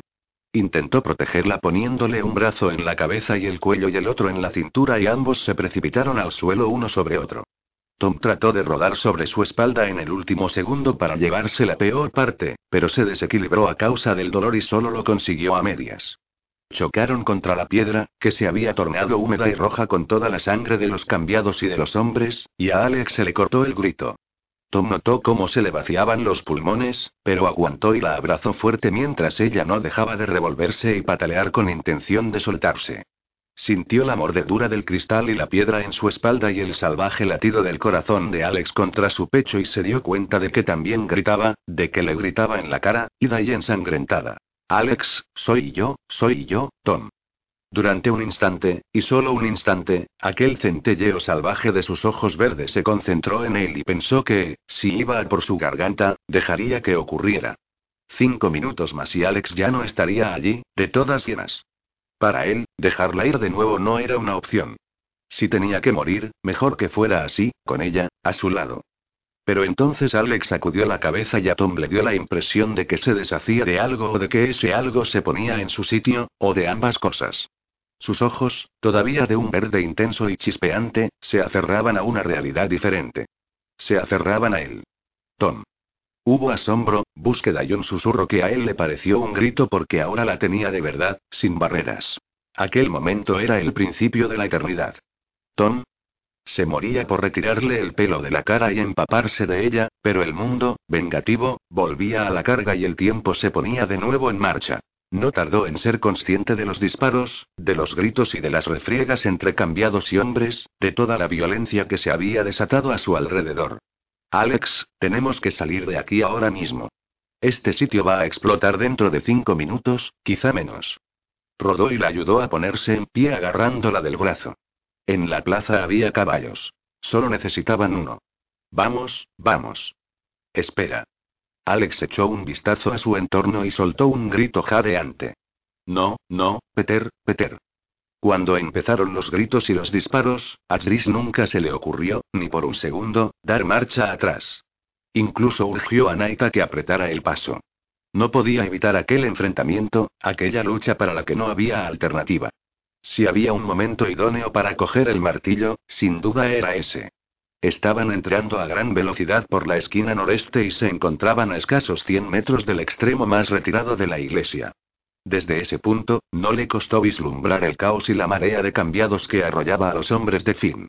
Los cambiados andaban sueltos, descuartizando a la gente, hundiendo sus garras en cráteres sangrientos y extrayendo tripas a dos manos. La plaza estaba inundada de cadáveres, de trozos de cuerpos y de sangre y de ancianos que aún se mantenían en pie mientras el pasado abrazaba su triste futuro. Distinguió a una mujer, cuyo pelo gris parecía una nube de tormenta, que salía disparada hacia una bestia de chico gritando. Lee, lee, lee. Los enormes brazos de Lee agarraron a la anciana, Travers pensó Chris, se llama Travers. Le gusta la jardinería, y la levantaron del suelo. El chico empezó a dar vueltas con su abuela en lo que podría haber pasado por alegría. Pero cuando le clavó los dientes en la garganta, la expresión de su cara se transformó en una especie de éxtasis final y espantoso. Mira. Greg señalaba el ayuntamiento. En lo alto de la escalinata. Chris miró donde le indicaba y se sintió desfallecer. Los escalones estaban repletos de cambiados que forcejeaban, luchaban y destrozaban cuerpos. Por su corpulencia, uno de los muertos era Ernst. ¿Y su abuelo? No veía a Yager. Pero a quien sí vio en lo alto de los escalones, como surgiendo de entre los mares, fue a Tom. El chico estaba manchado de sangre de la cabeza a los pies, parecía que se hubiera metido de lleno en un cubo de pintura roja. Además, se tambaleaba. Llevaba un cuerpo echado en los hombros al estilo bombero. Portaba una pistola en su mano libre y disparaba para abrirse camino. A su lado, con una escopeta en la mano, estaba Alex. Chris la reconoció en cuanto la vio. Y había yo, Dios santo, ¿eso era un perro? ¿De dónde había salido? Era enorme y tenía el blanco pelaje salpicado de sangre. El animal gruñía y despachaba a cada cambiado que intentaba acercarse. La funda del rifle de Tom colgaba del hombro derecho de Alex. Ella se echó al otro hombro una enorme mochila de lona verde y le gritó algo a Tom al tiempo que se volvía hacia un cambiado que se precipitaba hacia el chico por un punto ciego. La escopeta dio una sacudida en su mano y soltó un potente boom. El cambiado cayó hacia atrás despatarrado.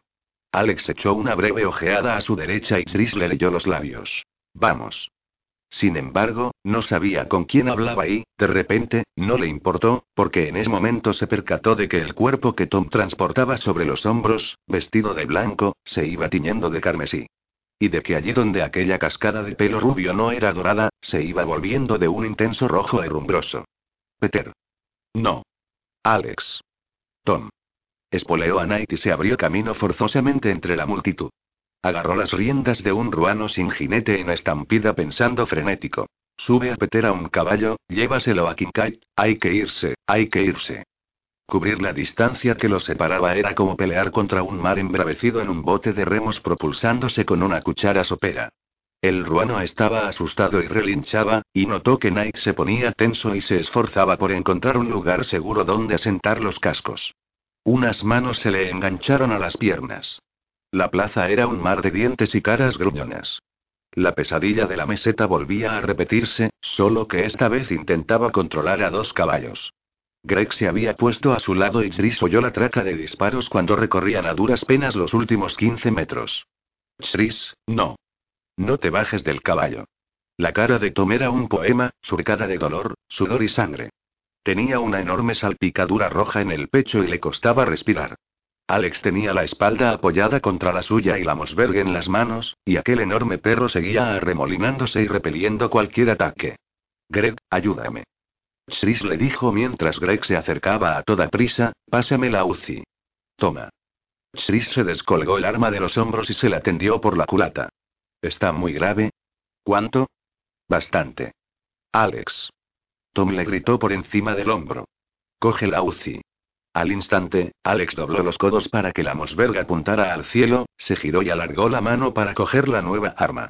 En cuanto sus dedos asieron la culata y Tris notó el contacto, la soltó. Pero ella levantó la vista, sus ojos se encontraron y él dijo: Alexi, lo sé, Tris. Yo también. Ayuda a Peter. Preparó la Mosberg y se dio la vuelta para cubrirles y ganar tiempo. Tris. Lo llamó Tom. Tendrás que encargarte de él hasta que podamos escapar. ¿Cuánto tiempo tenemos? gritó Chris, reteniendo a Knight con las rodillas. Menos del que deberíamos. Venga, vamos, vamos. Tom cambió el peso a la otra pierna, hincó una rodilla en el suelo y Peter se desvaneció en los brazos de Greg mientras Tom le levantaba las piernas. Deprisa. exclamó Alex, intentando respaldarlos, asiendo la UCI con ambas manos y tratando de cubrir todos los frentes a la vez. Uno de los hombres de Finn, viejo, pero con pocas canas, nadó hacia ella batiendo los brazos en una especie de estilo crawl desesperado. Antes de que pudiera disparar, el perro lobo lo atacó y el hombre se tambaleó gritando cuando la sangre le manó de un desgarrón por encima del codo. Suelta, Buck. Cuando el animal la obedeció, Alex le propinó al hombre un culatazo en la mandíbula, un golpe rápido y certero que le rajó la piel e hizo que le saliera un chorro carmesí antes de perder el equilibrio. Al instante, los cambiados se apoderaron de él y el tipo desapareció dando alaridos y estirando una mano ensangrentada en forma de garra, como si intentase salir a toda costa de una tumba. Levántalo, Greg, con cuidado, con cuidado. Ordenó Tom. La cara de Peter estaba blanca como la cal y la sangre parecía pintura de spray. Cuando por fin lo acomodaron en la silla, Chris vio que fruncía la cara de dolor y oyó que se quejaba. Dios, oh, Dios, Peter, aguanta, aguanta exclamó cuando la espalda de Peter se acopló a su pecho. Te tengo, todo va a ir bien. FF frío. Peter jadeaba. Había tanta sangre que Chris detectaba la herrumbre en su boca. Además, el chico era incapaz de mantener la cabeza erguida. M mucho FF frío y Chris, lo lo siento, lo lo siento M mucho, IN IN intenté y SHHH, lo hiciste bien lo calmó Chris mientras trémulos sollozos se le acumulaban en la garganta. Vas a ponerte bien. Estoy contigo, Peter, Peter tiritaba y se esforzaba por tomar aliento. Voy a salvarte. Voy a salvarnos a ambos. Envolvió a su amigo con los brazos, cargó con su peso y lo sostuvo con firmeza. No voy a dejar que te caigas, Peter. Te tengo, te tengo, no vas a caerte. De acuerdo, Greg, a tu caballo, vamos. Tom le quitó las riendas del ruano a Gris y se volvió para gritarle a Alex. Alex, tú vienes conmigo y... Pero de pronto se quedó paralizado y el pánico se apoderó de su cara. Alex. ¿Dónde está Alex? ¿Qué? Confundido, Chris bajó la vista a donde la chica había estado apenas unos segundos antes y luego la subió hacia el ayuntamiento. Distinguió su mata de pelo rojo cuando la chica y el perro vadearon entre cambiados y hombres batallando en dirección a los escalones y hacia un cuerpo. Allí. Gritó Chris. Alex, no. Tom, horrorizado, se puso en marcha y agarró la pistola como un palo para despejar el camino. Alex, no hay tiempo. Menos de 90 segundos. ¿Qué estás haciendo? ¿Qué estás haciendo? Pero ella seguía avanzando, no se rendía y, en ese último segundo, antes del disparo, Chris entendió por qué. Como si de un sacrificio se tratara, su abuelo yacía desplomado sobre la escalinata. La única razón por la que Chris lo reconoció fue porque Yeager era calvo. Le habían desgarrado la cara, pero aún conservaba la cabeza. El resto era una maraña de miembros sueltos y carne arrancada. Agachado junto al cuerpo de Yeager había un chico herido y ensangrentado. Una chica, en avanzado estado de gestación, rondaba por allí, desorientada y visiblemente aterrada. Cuando Alex irrumpió en la escena, solo el chico levantó la vista. Dios mío. Fue como si un relámpago le surcara el cerebro por la sorpresa y hubo un instante en que el motor del tiempo se atrancó, descarriló y después simplemente se paró. Chris. Dijo Greg, extrañado. ¿Quién y? Lobezno, por favor. Por encima de todo aquel clamor, aún distinguía su voz. Tienes que irte, tienes que irte, Lobezno. Echa a correr, echa ahí. Y entonces todos vieron, en el mismo y terrible momento, lo que Alex no vio. Un monstruo que emergía de improviso. Una ruina de carne y hueso prácticamente desnuda, cubierta de andrajos y de ríos de sangre que le brotaban de mil y una heridas, arañazos y mordiscos. Un largo colgajo de cuero cabelludo le caía flácido como una bandera de carne granate y pelo gris, y se le veía el cráneo rosa desde la frente hasta la coronilla, como si aquel monstruo se estuviera desprendiendo de su piel para nacer. Tú. Y eso fue lo que le dio la pista a Tris de que aquella cosa había sido una mujer alguna vez. El monstruo levantó el brazo, del que manaba sangre y en el que relucían los huesos, y dirigió el puño hacia Alex, mientras el cromo de una magnum enorme chispeaba con el reflejo del nuevo día. Mellie, no. Chilló Tom, descargando la pistola al tiempo que Chris gritaba. Alex, Alex, cuidado, cuidado, cuy. Pensó que era la sensación más extraña de su vida, como despertarse del oscuro caos de un largo sueño febril con la mente perfectamente clara y despejada. Regresar a sí misma no con el abrazo de sus padres, sino con el abrigo de los brazos de Tom. Y ahí estaban ahora, luchando por cada segundo restante, en mitad del fin del mundo, sin apenas tiempo, en aquel creciente jardín sembrado de muertos. Y, sin embargo, no había otro sitio en el mundo donde quisiera estar si no era allí con Tom, Chris y su gente, que esperaban que volviera en sí para llevársela de allí. Con todo, el monstruo seguía insistiendo. Lo sentía porque deseaba con todas sus fuerzas que no se fuera y se pusiera a salvo. Así que, cuando lo vio con Jäger, en lo único que pudo pensar fue en que el chico tenía que marcharse, dar aquel último paso que lo alejara de Rule de una vez por todas hacia el futuro que le aguardaba, fuera cual fuese. A lo mejor era un error sentirse así por un muchacho que era mitad monstruo, pero le importaba un bledo. Lobezno. Desesperada, lo agarró del brazo sin quitarle ojo de encima a Penny, aunque la chica parecía petrificada y menos mal, porque ya tenían bastantes problemas. Tienes que irte, tienes que salir de aquí. Lobezno estaba llorando. Grandes lagrimones surcaban la sangre de su cara dejando estelas carmesíes. Por un segundo, supo lo que sentía. Para eso no necesitaba ningún monstruo. Ese chico acababa de perderlo todo, no solo a Yager, sino también a Peter. Se había quedado sin hogar y sin un sitio a donde ir. Era como verse a sí misma en el funeral de sus padres. O el día en que le diagnosticaron la enfermedad. Acurrucada en una silla en una consulta gélida viendo por primera vez cómo era el monstruo que habitaba en la oscuridad y que se la estaba comiendo viva. Lobezno, por favor. Notaba que le temblaban los labios y que las lágrimas le ardían en los ojos.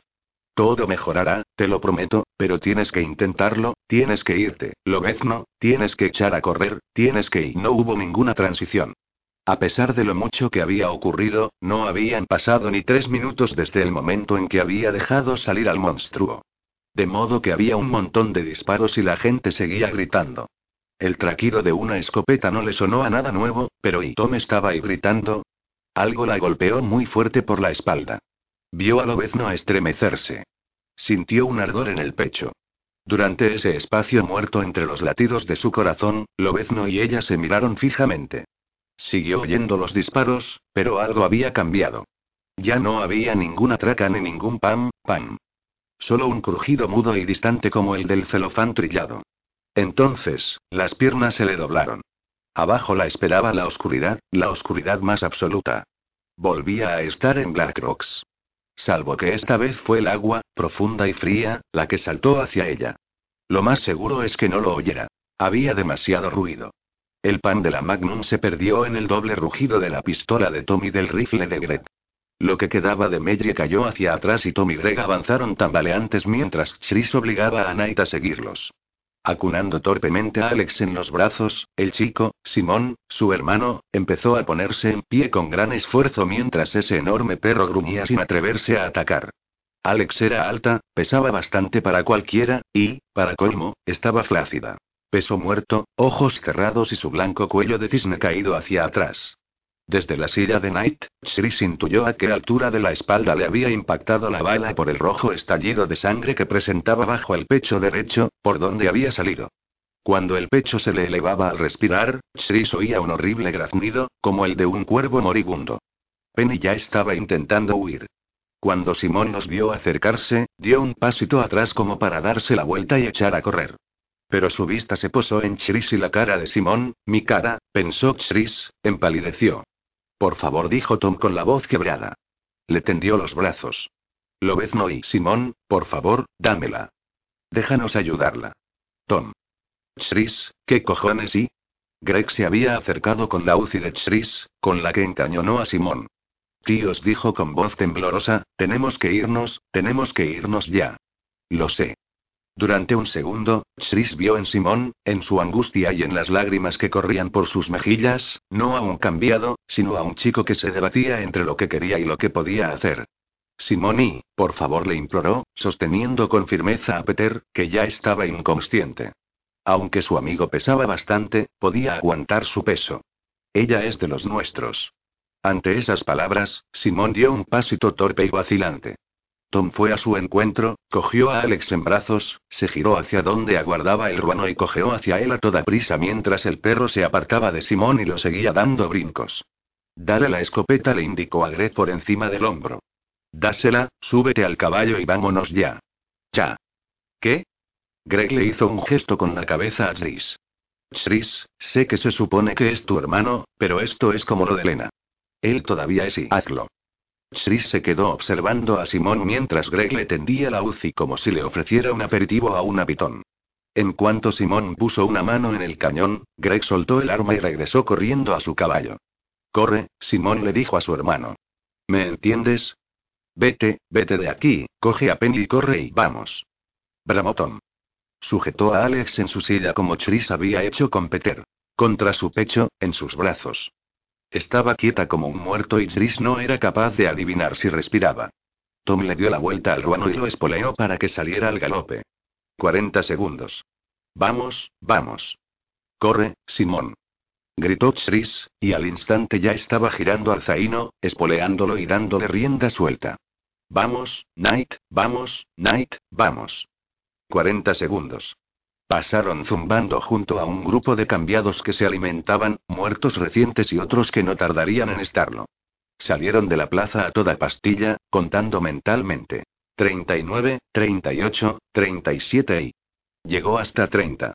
El fin se produjo cuando estaba a cinco manzanas de distancia y fue como siempre se había imaginado que sería el fin del mundo. No el silencio propio de los pulsos electromagnéticos acompañado del chillido de los pájaros, sino un enorme rugido devastador, como la detonación de una bomba de neutrones. Un clap y luego un estruendoso y creciente brum. El sonido, capturado por los edificios y reflejado en la piedra, fue inmenso. Chris sintió el aire pasar en una ráfaga monumental. Las ventanas de las casas de aquella manzana estallaron cuando la onda expansiva las alcanzó e incluso estuvo a punto de tirarlo a él de la silla. El suelo se sacudió con tanta violencia que notó el temblor en la columna y vio cómo se desprendían cascadas de nieve residual de los tejados. Ahogó un grito y se giró para mirar atrás. De los cristales rotos del ayuntamiento salían chorros de luz al rojo vivo, como fieras varadas provenientes de un sinfín de bocas monstruosas que emergieran de las profundidades. Sentía la oleada de calor y cómo este salía en tropel. El edificio no se limitó a venirse abajo, sino que estalló con una granizada de roca y acero, y varias bolas de fuego rodaron formando olas rojas y naranjas que arrasaban todo lo que encontraban a su paso. Cambiados, caballos relinchantes y cualquier ser viviente que quedara aún en la plaza. La luz brillaba tanto que le recortó una sombra larga y momentánea. Los ojos le ardieron de dolor como si hubiera intentado mirar fijamente al sol. Si hubo gritos y chillidos, no los oyó. Pero más cerca, en sus brazos, notó que Peter se movía y lo oyó lamentarse. De repente, empezaron a caer cosas del cielo. Una lluvia de piedra y madera en llamas. Ramas que volaban como flamígeras lanzas dentadas. Cuerpos despedazados, piernas y brazos, calaveras ennegrecidas y churruscadas. Ancas de caballos, muñones de hueso y carne tan devastada que ni siquiera se sabía a qué pertenecía. A una manzana y media de distancia, la cabeza de un caballo, con la crin ardiendo, trazó un arco de fuego en el aire para ir a estamparse contra el tejado de una casa antes de rebotar y caer en picado. Chris. Era Tom. Aún deslumbrado, Chris se volvió y los divisó a él, a y a aquel enorme perro lobo esperando en la boca de la carretera que los llevaría al asilo y luego lejos de Rule. Al alcanzarlos, solo acertó a decir como un idiota. Ha sido tan y tan fuerte y lo se repuso Tom. En sus brazos, Alex respiró con dificultad. Tom la abrazó, arreó al caballo y puso rumbo al norte. Déjalo estar, Chris le aconsejó. No mires atrás. La larga marcha parecía primeros de verano, aunque no estaba del todo seguro. Chris se hallaba sentado con las piernas cruzadas en una losa de basalto moteada de jade bañada por el sol. Era un día sin nubes. El cielo se mostraba de un blanco brumoso por donde rayaba con el índigo del lago, pero de un azul vaquero lavado a la piedra justo encima de su cabeza. Una brisa del norte que olía a hierro frío y a pizia agria le acariciaba el pelo. El solitario croar de una rana de la madera subía sin rumbo desde el valle a unos cientos de metros más abajo. Justo al norte, en la costa lejana, contó al menos cinco agujas finas y rocosas salpicadas de árboles y un parche verde más grande que se extendía por el agua como una mano abierta. Abrió la hoja de una navaja de bolsillo y partió una porción de queso, arrancó de un pellizco un trozo de una barra de pan hojaldrado y se lo puso encima. Se llevó la comida a la nariz e inhaló el cremoso aroma del cheddar caliente y del pan recién hecho. Luego le pegó un bocado. Gimió. Justo a su espalda, a la derecha, se oyó una risa bajita. Está bueno, ¿verdad? Dijo Peter. Dios murmuró Chris con la boca llena de pan y queso, necesito aprender a hacer esto. La risa de Peter era ligera como un suspiro. Bueno, primero tendrás que hacerte con un par de vacas. Y, ah, un poco de harina, levadura, azúcar, quimosina y déjame soñar. Arrancó otro trozo de pan. No seas petardo. Muy. Nunca. Se oyó un gorjeo y acto seguido Peter tragaba y suspiraba de satisfacción. ¿Quieres? Vaya. Fingió pensárselo. No sé, no soy mayor de edad. Como oficial de la ley debidamente nombrado y tu guía, insisto. Promete no caerte por el barranco y nadie lo sabrá, le dijo Peter. Además, las viejas reglas ya no se aplican, sobre todo aquí. Bueno, visto así, Chris cogió la botella que su amigo le pasaba por encima del hombro. Unas gotas de condensación perlaban el cristal. Cuando se llevó el borde a los labios, lo que le inundó la lengua era burbujeante, frío y sabía un poco a pomelo, Bebió con los ojos cerrados, concentrándose en el sabor del vino. Pensando. Tengo que recordar esto, todo, cada segundo. Puede que no vuelva a suceder. Pues venga. Ya sentía que el calor se le subía a la cabeza y se dijo que debería tener cuidado al bajar. Si es que aquello suponía un problema allí. Si es que Peter alguna vez bajaba. Dime lo que estoy viendo. Thunderbay a tu izquierda le describió Peter, señalando en dirección noroeste a una cadena lejana y brumosa de montañas púrpuras. Desde donde estamos, en Greenstone Ridge, Amygdaloid Island es la isla barrera que queda más lejos, aquella tan larga y fina hacia el norte. Esa mancha grande a la derecha Chris vio por el rabillo del ojo derecho que una mano señalaba en aquella dirección es el extremo oeste de Firefinger Bay. He hecho portes hasta allí. Era matador. Lo único que llevaba era un kayak y una mochila. Imagínate, una canoa. Estuve varios días con dolor de hombros. Suena fatal. De ahí que necesite vino medicinal. Pero la verdad es que es y el paraíso. No dijo Chris, un poco atolondrado por el vino, es Michigan. Listillo. Podría recorrer la montaña entera, los más de 60 kilómetros de una punta de Isle Royale a la otra, con absoluta tranquilidad, alargar la caminata tanto como quisiera y seguiría sin ver a una sola persona y sin oír otra cosa que pájaros y ranas. En primavera hay más mariposas de las que puedas imaginar. Hasta ha habido veces en que he oído aullidos de lobos. ¿No te sentías solo? ¿En aquel entonces? Para nada. Tal vez porque no era definitivo. Siempre volvías a tu vida. ¿Y ahora? Chris bamboleó la botella entre los dedos y dio un sorbito al vino, luego le dio otro trago. Pomelo, manzanas y vainilla. No, no era eso. Solo. Peter dejó escapar un largo suspiro y entonces Chris sintió que su amigo le daba un apretón en el hombro derecho con la mano. Un poco, pero te acostumbras. Este es mi sitio, Chris. No puedo ir a ningún otro ni estar mejor que aquí. Pero tú sí. Se produjo un pequeño silencio. ¿Lo harás? No lo sé. Sorbió vino. No estoy seguro. No. Como no respondía, Peter le dio otro apretón en el hombro. Eh, habla conmigo. ¿Qué ocurre? No es por Alex, ¿verdad? Hoy, no, eso lo llevo bien. No es un estúpido triángulo amoroso sacado de una novela ni nada de eso. Bastante tiene ya encima, pero me molesta que monte su tienda lejos de nosotros. Lleva haciéndolo desde que entramos en el Waukamau. A lo mejor es porque ella empezó esta marcha sola, hace mucho tiempo. Además, ha estado al borde de la muerte. Ya sabes lo que es eso. Era verdad. Gracias a Tommy a lo que todo soldado sabía para salvar la vida de un compañero, o la suya propia. De lo contrario, Alex nunca habría sobrevivido a la cabalgada de vuelta hasta Kincaid. Chris todavía recordaba el siseo del aire que se le escapaba cuando Tom le introdujo aquella aguja intravenosa entre dos costillas del costado derecho para ayudarla a respirar. Y lo mucho que había intentado después darle una oportunidad a Peter. Alex se salvó porque la bala había entrado demasiado baja para alcanzarle las arterias principales y demasiado alta para atravesarle el hígado.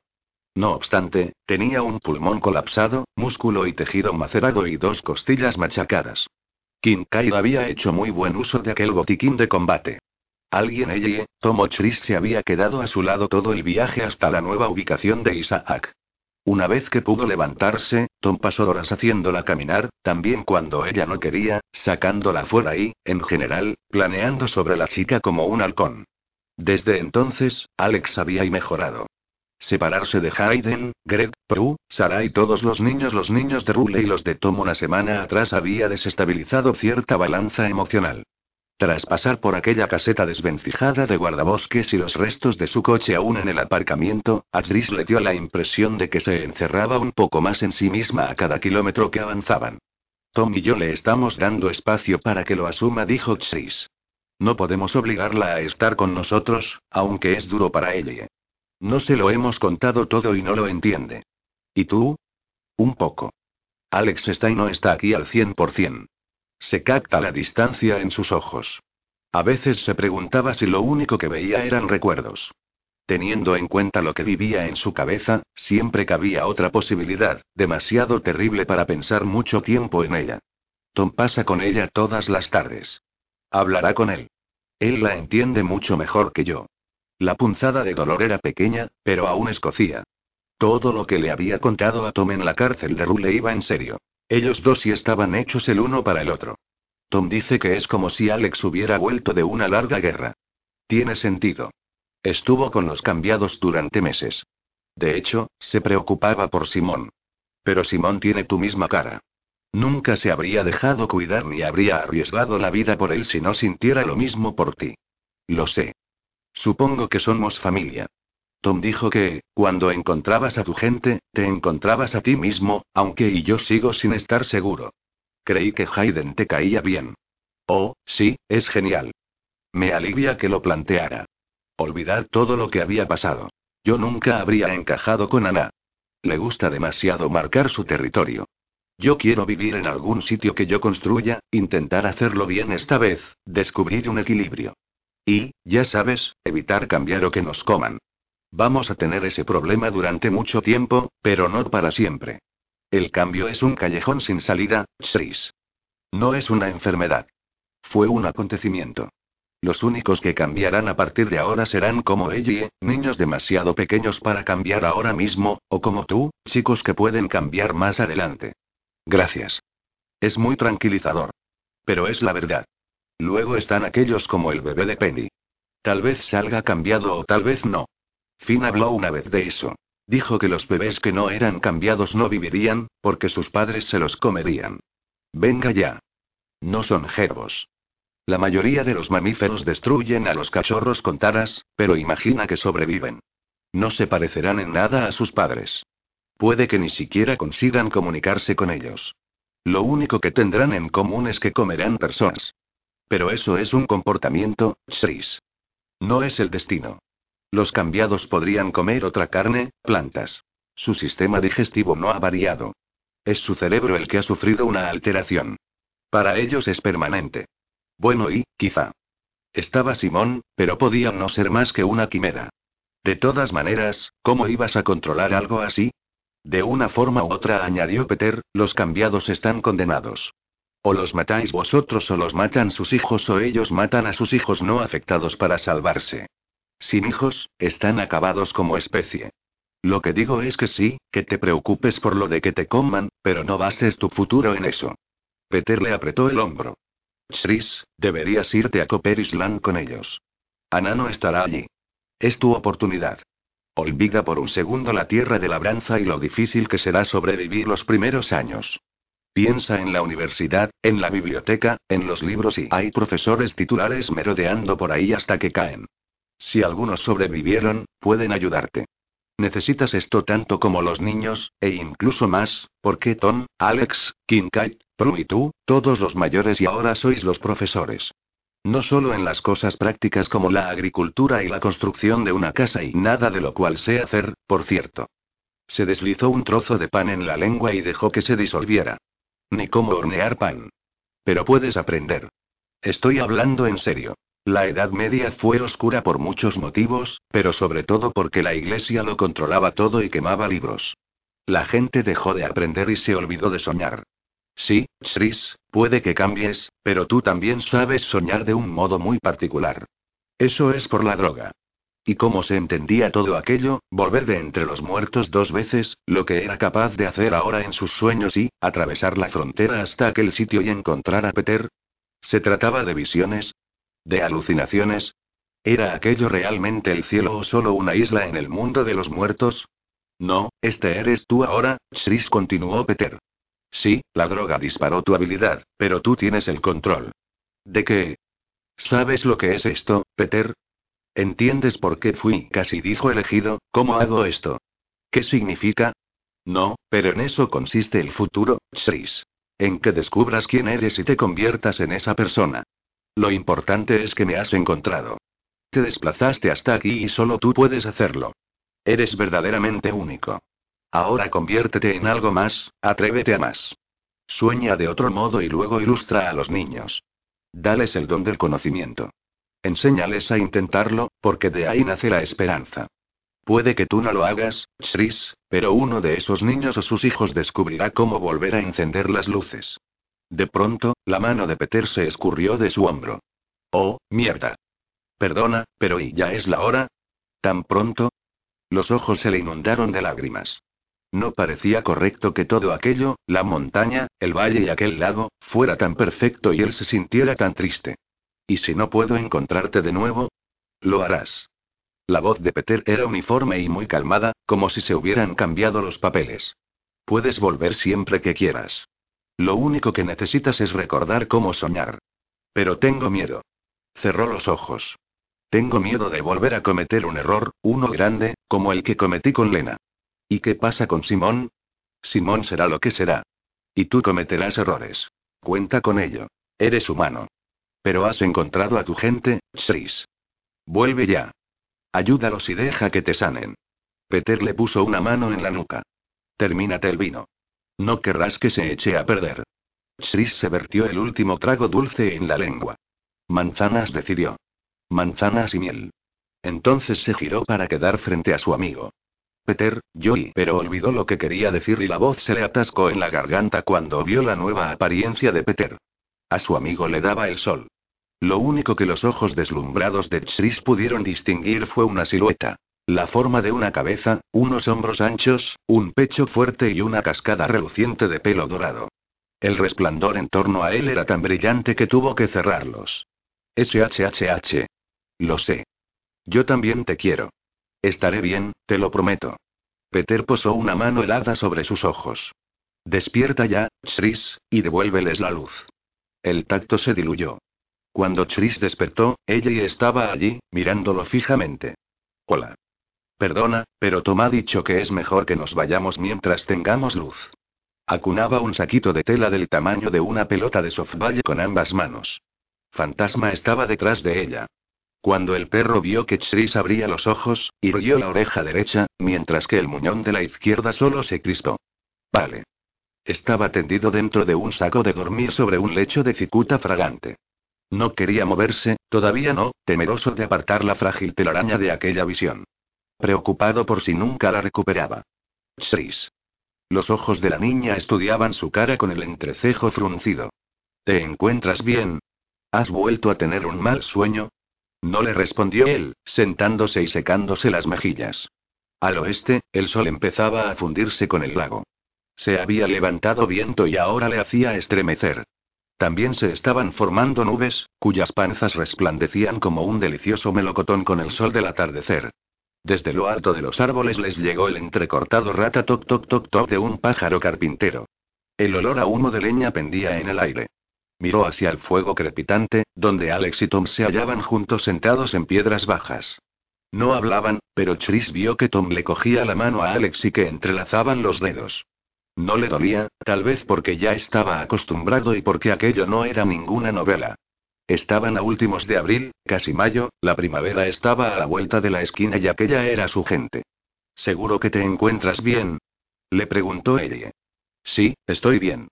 Estiró la mano para tocarle la mejilla. Por una vez ha sido un sueño muy bonito, cariño. Espacio. Eso fue lo único que Tom dijo cuando ella preguntó. Dale un poco de tiempo, cielo.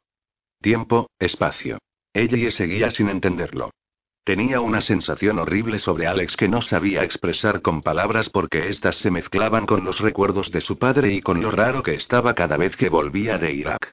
Dormir en el suelo en lugar de en una cama. Como y si no estuviera del todo allí. Como Alex. Y el tiempo casi se había agotado. Ella caminaba entre Chris y Tom, acunando su bolsita de tela con ambas manos, seguida de Fantasma, Jet Book. Al día siguiente, se marcharían de Mirror Point para seguir su camino desde el Waukamau hasta Oughton y luego cruzar el puente hasta Copper Island. Aquello también le preocupaba. Oughton había sido una ciudad grande. Las ciudades grandes significaban problemas, incluso si se limitaban a cruzar el puente y, quizá, volarlo si no les quedaba más remedio.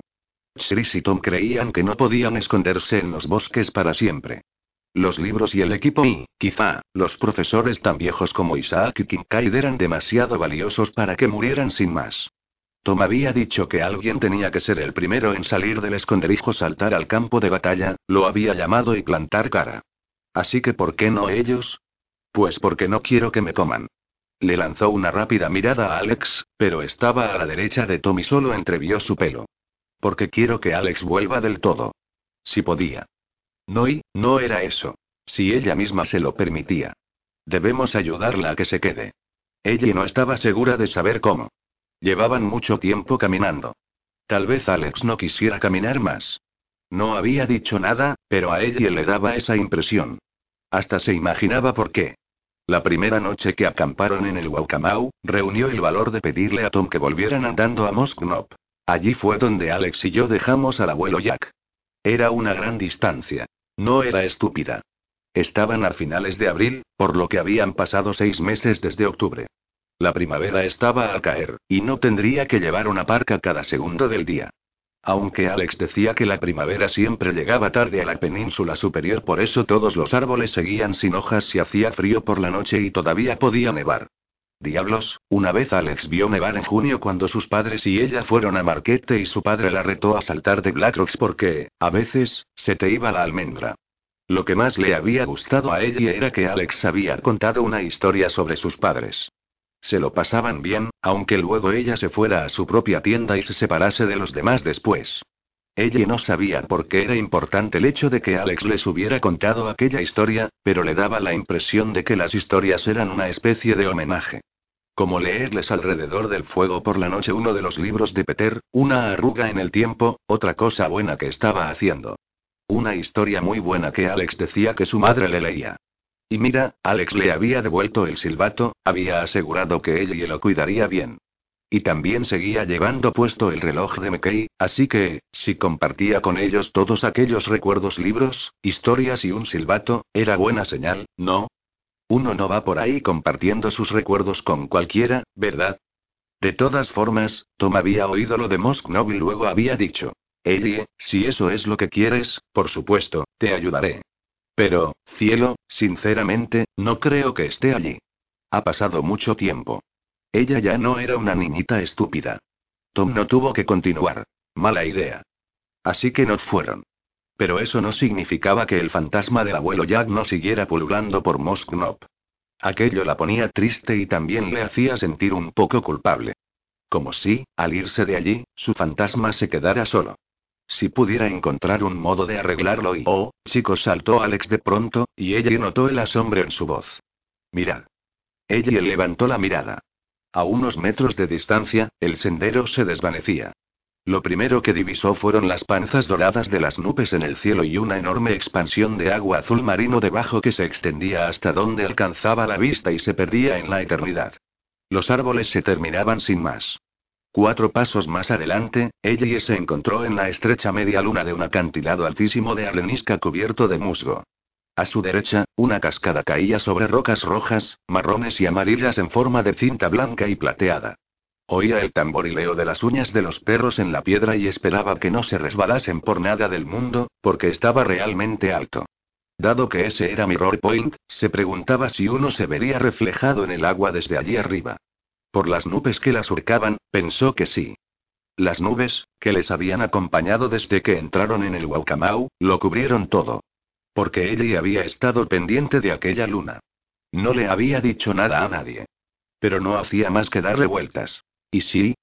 Sin embargo, todavía quedaba suficiente sol para rociar los peñascos. El paisaje hacía que se le encogiera el corazón, pero para bien. La luz convertía lo que uno tomaría por piedras normales y corrientes en franjas doradas y de un intenso rojo óxido y, lo mejor de todo, de un naranja neón, tan resplandeciente como la arena y de aquí. En el agua misma, las ondas de la catarata centelleaban como lava fundida. Al presenciarlo, ella se dio cuenta de que los padres de Alex tenían razón. Allí era donde se habían enamorado, y Mirror Point estaba tan deslumbrante y hermoso, y había tantos colores pese a la amenaza de las nubes, que era el sitio perfecto para empezar y para terminar. Para dormir eternamente. Aquello no lo transformaba todo en algo bueno, pero el dolor que sentía en el pecho ya no era tan agudo. Parecía que sus adentros eran el borde de un tarro de mermelada de fresa cerrado al vacío y que alguien lo bastante fuerte había girado la tapa por fin y liberado toda la presión con un pequeño pop. Tom debió de detectar algo. Era muy bueno en eso. Sin que ella lo pidiese siquiera, se agachó y la cogió en brazos de modo que pudiera rodearle la cintura con las piernas y el cuello con los brazos y dejar que la llevara al borde del precipicio, igual que hacía su padre cuando era una cría. Por favor, Dios. Ella sujetó su saquito de tela por el cuello y enterró la cara en el hombro de Tom. Por favor, que todo salga bien. Por favor, que todo mejore para que podamos volver a ser nosotros. Chris fue el primero. Su saquito de tela era más pesado y había más que suficiente para cada uno de ellos. Mantuvo el puño sobre el agua y declaró: No estoy seguro de lo que hay que decir. Es extraño que viviera en Rule y no conozca mucho la Biblia. Tal vez porque siempre leíamos las partes equivocadas, no sé, pero sigo teniendo el mismo sueño sobre. Hizo una pausa y se aclaró la garganta. Cuando lo retomó, la voz le temblaba y ella vio que las primeras lágrimas rodaban por sus mejillas. Sigo soñando con la misma montaña y el mismo valle, y es hermoso, el sitio más bonito que he visto jamás, pero creo que es bonito en mi sueño solo porque tú estás ahí, Peter. Hiciste muchas y muchas cosas mal, muy mal, pero creo que las hiciste por afecto. Eso no las disculpa y, pero ahora entiendo un poco mejor el y el afecto. ¿Por qué tú me salvaste? Te importaba lo que me pasase. Nadie y nadie había hecho eso por mí antes. Ojalá hubiera podido ese salvarte, porque N nunca tuve la oportunidad de decirte, nunca lo di dije y Chris volvió a enmudecer y se secó los ojos con el brazo. Te quiero, Peter declaró, con los labios temblorosos y nuevas lágrimas en los ojos y las suyas no eran las únicas. Y te perdono y espero que me dejes encontrarte de nuevo, porque te echo de menos y te echo y, y entonces ya no pudo continuar hablando. Le entró un llanto desconsolado. Relajó el puño y dejó que parte de Peter se marchara en forma de lluvia de polvo gris y de cenizas que la brisa le arrebató y arremolinó hasta fundirse en el agua dorada. Luego todos liberaron a Peter al viento y al lago hasta que se hubo ido. Durante un rato, puede que solo un instante, Chris se quedó allí plantado, solo, con un saquito vacío. Fue Alex quien se le acercó primero y, de repente, él se le puso a llorar en el hombro. Durante un segundo, fue como si estuvieran los dos solos, meciéndose juntos, hasta que Alex los buscó con la mirada a ella y a Tom. Tenía la cara mojada. Con la luz del crepúsculo, su pelo era tan rojo como las rocas. Cuando estiró la mano, a ella le dio un vuelco el corazón. Eso está bien. Se aferró más al cuello de Tom mientras éste la llevaba en brazos, cojeando un poco porque la pierna todavía no se le había curado del todo. Los perros los siguieron saltando, no solo porque no querían que los excluyeran, sino porque allá donde fuera Alex, ellos la seguían a menos que les ordenara lo contrario. Cuando se acercaron, Alex los incluyó a Tom y a ella en el abrazo. Y esto ella deslizó un brazo alrededor del cuello de Chris para envolverlos así a todos está mejor. Es como la Meg Murray de una arruga en el tiempo en el jardín. Se mantuvieron abrazados durante un buen rato. Nadie se separó hasta que Chris estuvo listo, así que tardaron un rato, pero dio igual. ¿Qué prisa tenían? A pesar de las lágrimas, ella nunca había sentido tanto calor, ni siquiera con una parca realmente buena. Al final llegó su tumo. Su saquito no era ni la mitad de grande, pero no importaba. Había suficiente para todos. Una semana atrás, la misma noche en que le pidió a Tom lo del abuelo Jack, le confesó. No sé qué decir. No tiene que ser sobre Dios ni nada, ¿verdad? Puedes decir lo que tú quieras. Y si no quieres decir nada, no lo hagas, cielo. Tom se agachó y le restregó los brazos con las manos como si intentara ayudarla a entrar en calor. Fue entonces cuando ella se dio cuenta de que estaba temblando, y que... No hay reglas. Si te salen palabras, dilas. Si no, si tu corazón está demasiado lleno, no pasa nada. Ahora, con el puño derecho suspendido en el agua y la mano de Tom en el izquierdo, se puso de pie en el suelo. Alex estaba a su derecha, muy cerca, y sintió que Chris se le ponía detrás, el sitio perfecto. Puedes hacerlo. Esto va también por él y por Rock. Por todo el mundo. Yo no te quería. Sacó los dientes delanteros para morderse el labio inferior, que había empezado a temblarle, pero no podía agarrarse el labio y hablar a la vez, así que lo soltó. Volvía a tener los ojos empañados, y pensó. Mierda, voy a llorar todo el rato. No fuiste idea mía y yo y fui muy M mala contigo durante M mucho te tiempo. Era M mala con todo el mundo, so sobre todo con el abuelo J. Jack. Solo le salía un hilillo de voz cada vez más chillón y no paraba de sorberse los mocos. Detrás, oyó gimotear a Fantasma y sintió que su nariz le topeteaba el trasero. Y lo siento mucho. Te convertiste en la M mejor amiga que he tenido y, que he tenido jamás y, y él era un buen abuelo y tú me pro protegiste y me hiciste sentir mejor. M más que nada y se calló. Se le había hecho un nudo en la garganta y apenas veía. Era como estar bajo agua. Ay, sabía que eso iba a pasar. Dilo y punto, ella. Era la vocecita del armario, la que le había ayudado a salvar a Chris la que estaba hecha de cada persona a la que había querido, y no era genial que algunas de ellas siguieran allí. Dilo rápido y libérate. Ellie. Era Tom con la voz muy baja, muy dulce, y dijo justo lo apropiado. No eso de no tienes por qué seguir, como si fuera una niñita estúpida, sino. Digas lo que digas y como lo digas, estará bien. Escucha a Tom, le dijo la vocecita, es un tipo listo. Respiró hondo. Más que nada, estaba enfadada con papá. Lo dijo de una tacada, lo soltó y, de repente, dejó de llorar.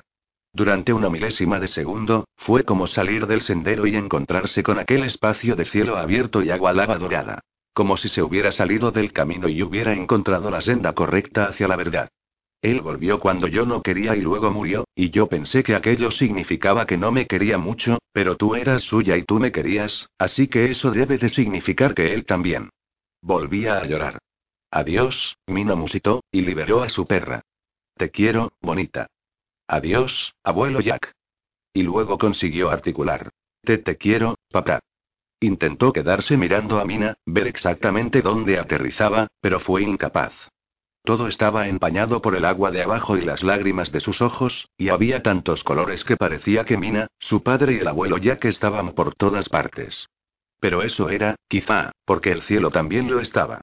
Ya está. Tom removió el agua caliente en una taza de camping esmaltada, observó cómo se disolvían los gránulos oscuros y luego espolvoreó la leche en polvo. Disfruta hasta la última gota. Créeme, lo haré. Alex aceptó la taza de descafeinado, sorbió y suspiró. Sabe también que no me importa que no tenga cafeína.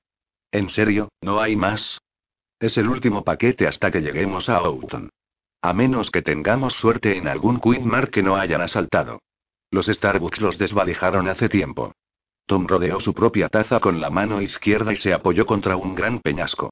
Le pasó un brazo por los hombros, pero con suavidad, consciente de sus costillas aún delicadas, y se la pegó un poco más. Si es que hay Starbucks aquí arriba. Lo sabía. Alex dejó descansar la cabeza contra su pecho. Pero creo que solo en Marquette y Mackinac Island. Sí, lo recuerdo porque un montón de hoteles de la isla no tenían aire acondicionado y hacía mucho calor una vez que fuimos, pero ahí estaba mi padre, dándole tragos a un vaso de Starbucks de los grandes mientras le caía el sudor por la cara. Entonces, era de los míos. Tenía sus prioridades claras. El fuego se había reducido a unas ascuas naranjas. Justo enfrente, con la barbilla apoyada en las patas, Buck estaba medio dormido, con los ojos entrecerrados por el resplandor de las llamas. Aquella era la parte del día que más le gustaba a Tom. Se sentaban y charlaban durante horas o los dos se limitaban a contemplar las llamas que poco a poco se iban extinguiendo mientras ella se acurrucaba y él le acariciaba el pelo. Dejarla allí fuera con Buck como única compañía no era la parte más memorable. Todas las noches esperaba que le dijera. Espera un segundo. Vuelvo contigo. Shris ha dicho que Ana mencionó una cafetería no muy lejos de la universidad donde se reunían todos los estudiantes. Sopló en su taza y sorbió un trago humeante. Un dedo de calor le fue trazando una línea por el pecho que se expandió en el estómago, un calor que coincidía con el crepitar del fuego en su cara. A lo mejor tenemos suerte. Chuparía un filtro usado si hiciera falta. A Alex se le escapó una sonrisilla. ¿Está muy lejos? Tras salir del Waucamau.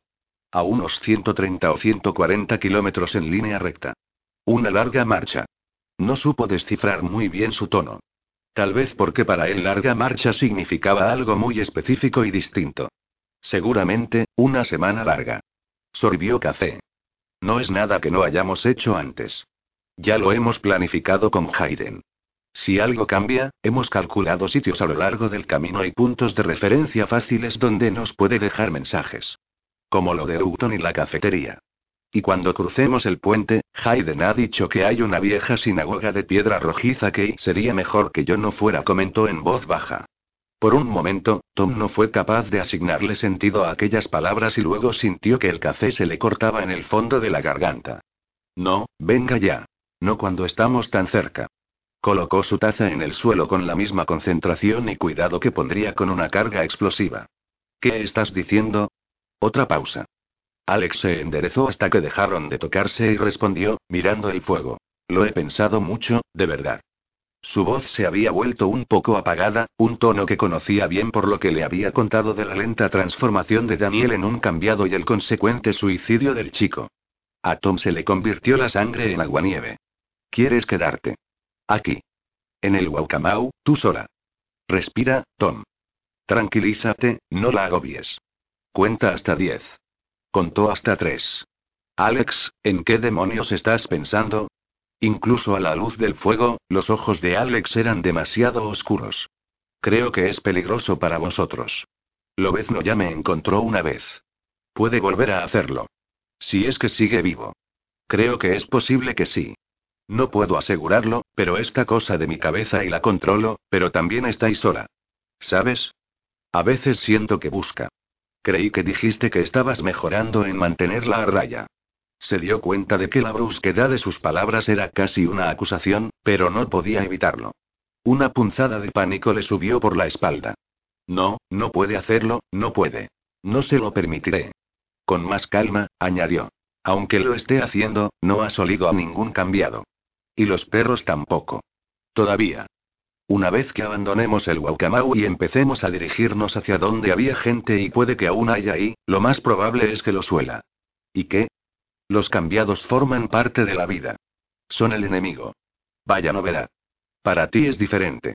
Tú no tienes una cosa viviendo en tu cabeza. Ah, ¿no? ¿Y qué te crees que es un flashback? Tommy. Al doblar las rodillas, la pierna izquierda le dio un pinchazo. Por una vez, aquel doloroso mordisco era bueno, porque embutió el resto garganta abajo. Cerró los ojos, inclinó la cabeza y liberó aquel repentino arranque de ira con un resoplido. Fuera malos rollos.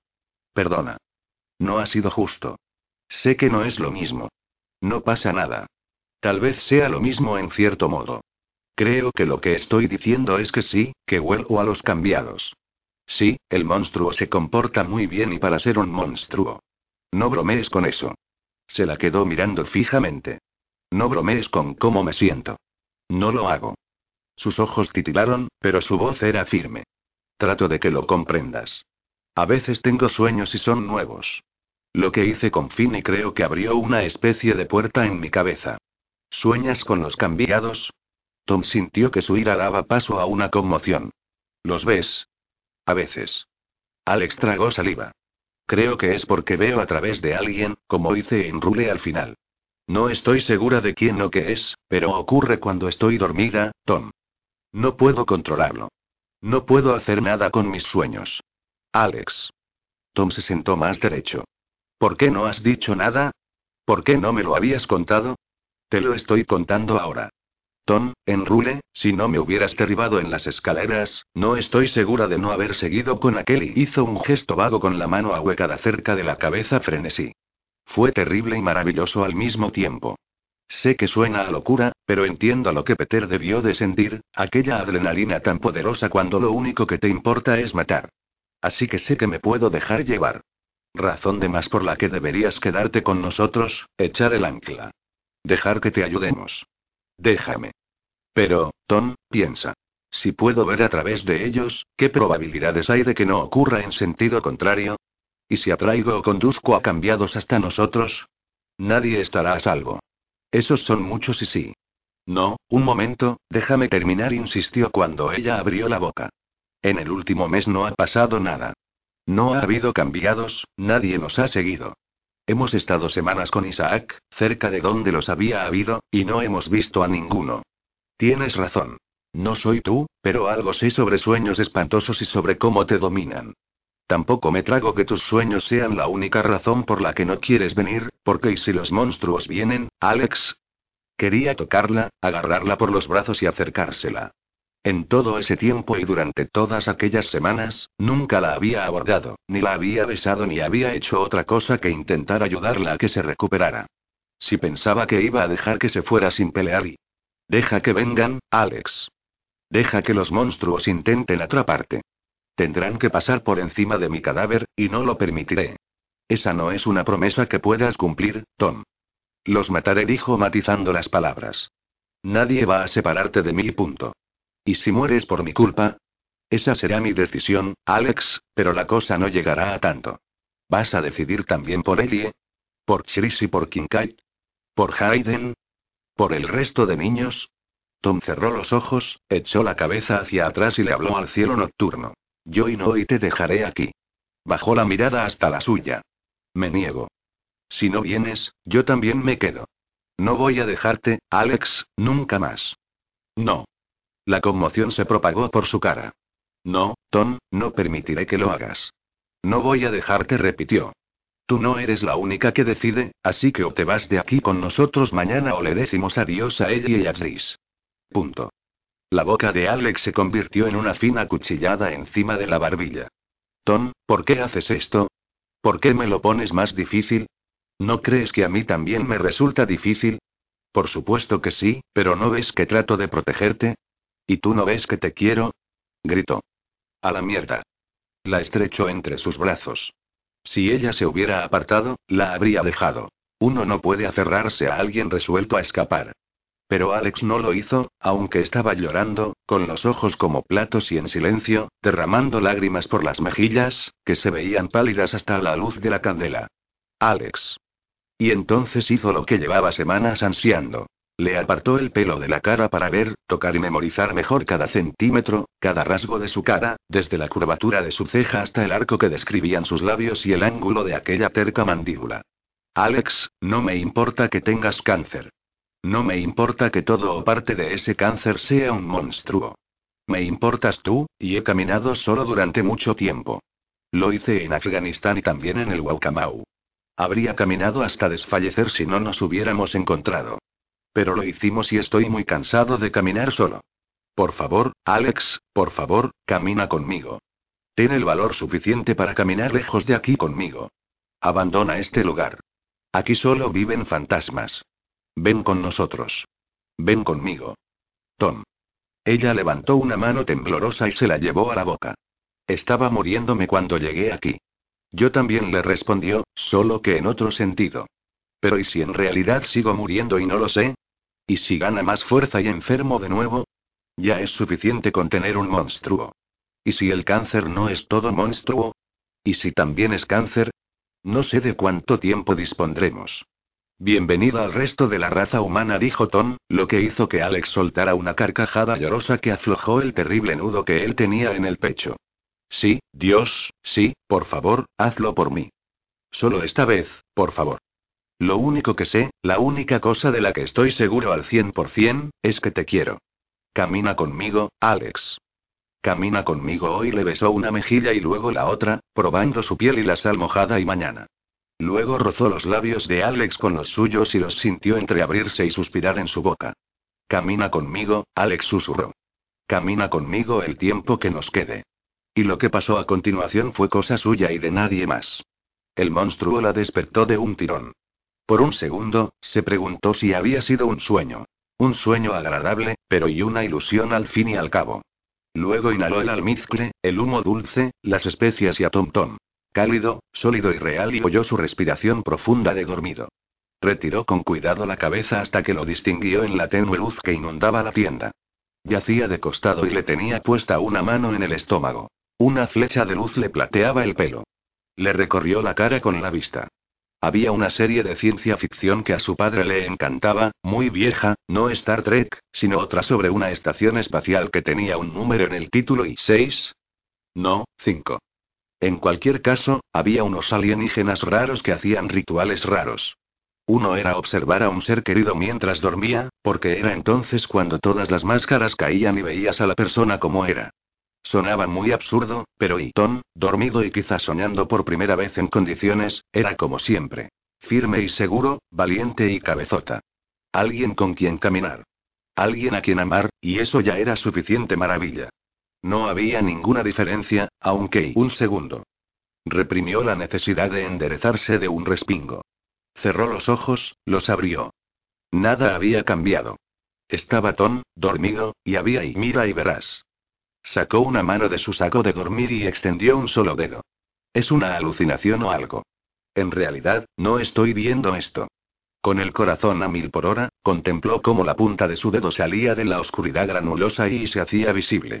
Saltó de la sombra para cruzar a aquel rayito de luz que se colaba por una fina rendija de uno de los faldones de la tienda y brillaba en el pelo de Tom. Dios mío. Retiró la mano y se quedó mirando fijamente como si esperara que apareciera una mancha de pintura luminosa. Por supuesto, no había ninguna. Con cuidado de no despertarlo no tenía sentido comportarse como una idiota, sobre todo si estaba equivocada, levantó la cabeza hasta alinearse con aquella rendija y mirar a través de ella. La cuestión, sin embargo, era que no veía nada hacia el otro lado. Porque el resplandor que se colaba por la rendija era muy brillante. Oyó que la respiración se le escapaba arrebatándole un pequeño. Se quedó tumbada un momento más, reflexionando, antes de salirse del saco con cuidado y sentir que la mano de Tom resbalaba por su piel.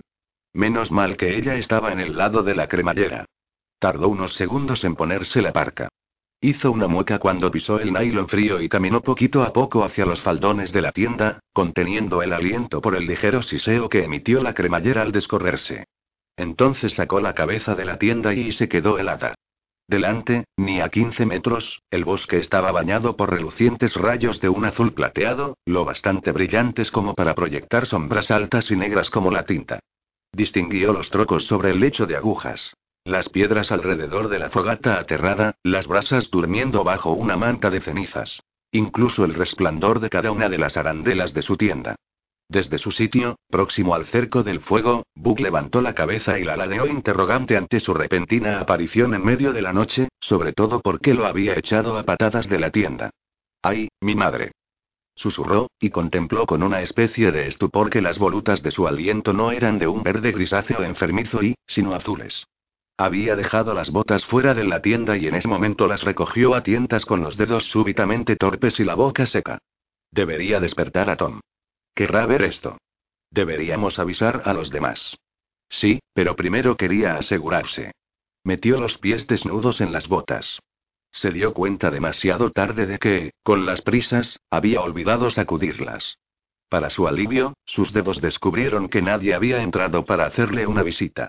Había montado la tienda bajo el techo que le proporcionaban una cicuta y un arce azucarero, pero había un claro a su izquierda.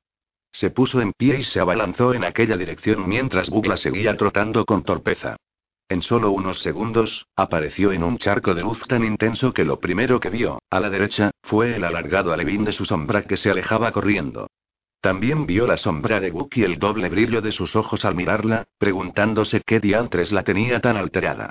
Alex giró sobre sus talones, miró a la izquierda y arriba por un claro abierto en el dosel del bosque y hacia el cielo de la noche, donde la densa maraña de nubes se había deshecho. Solo se veían unas estrellas brillantísimas.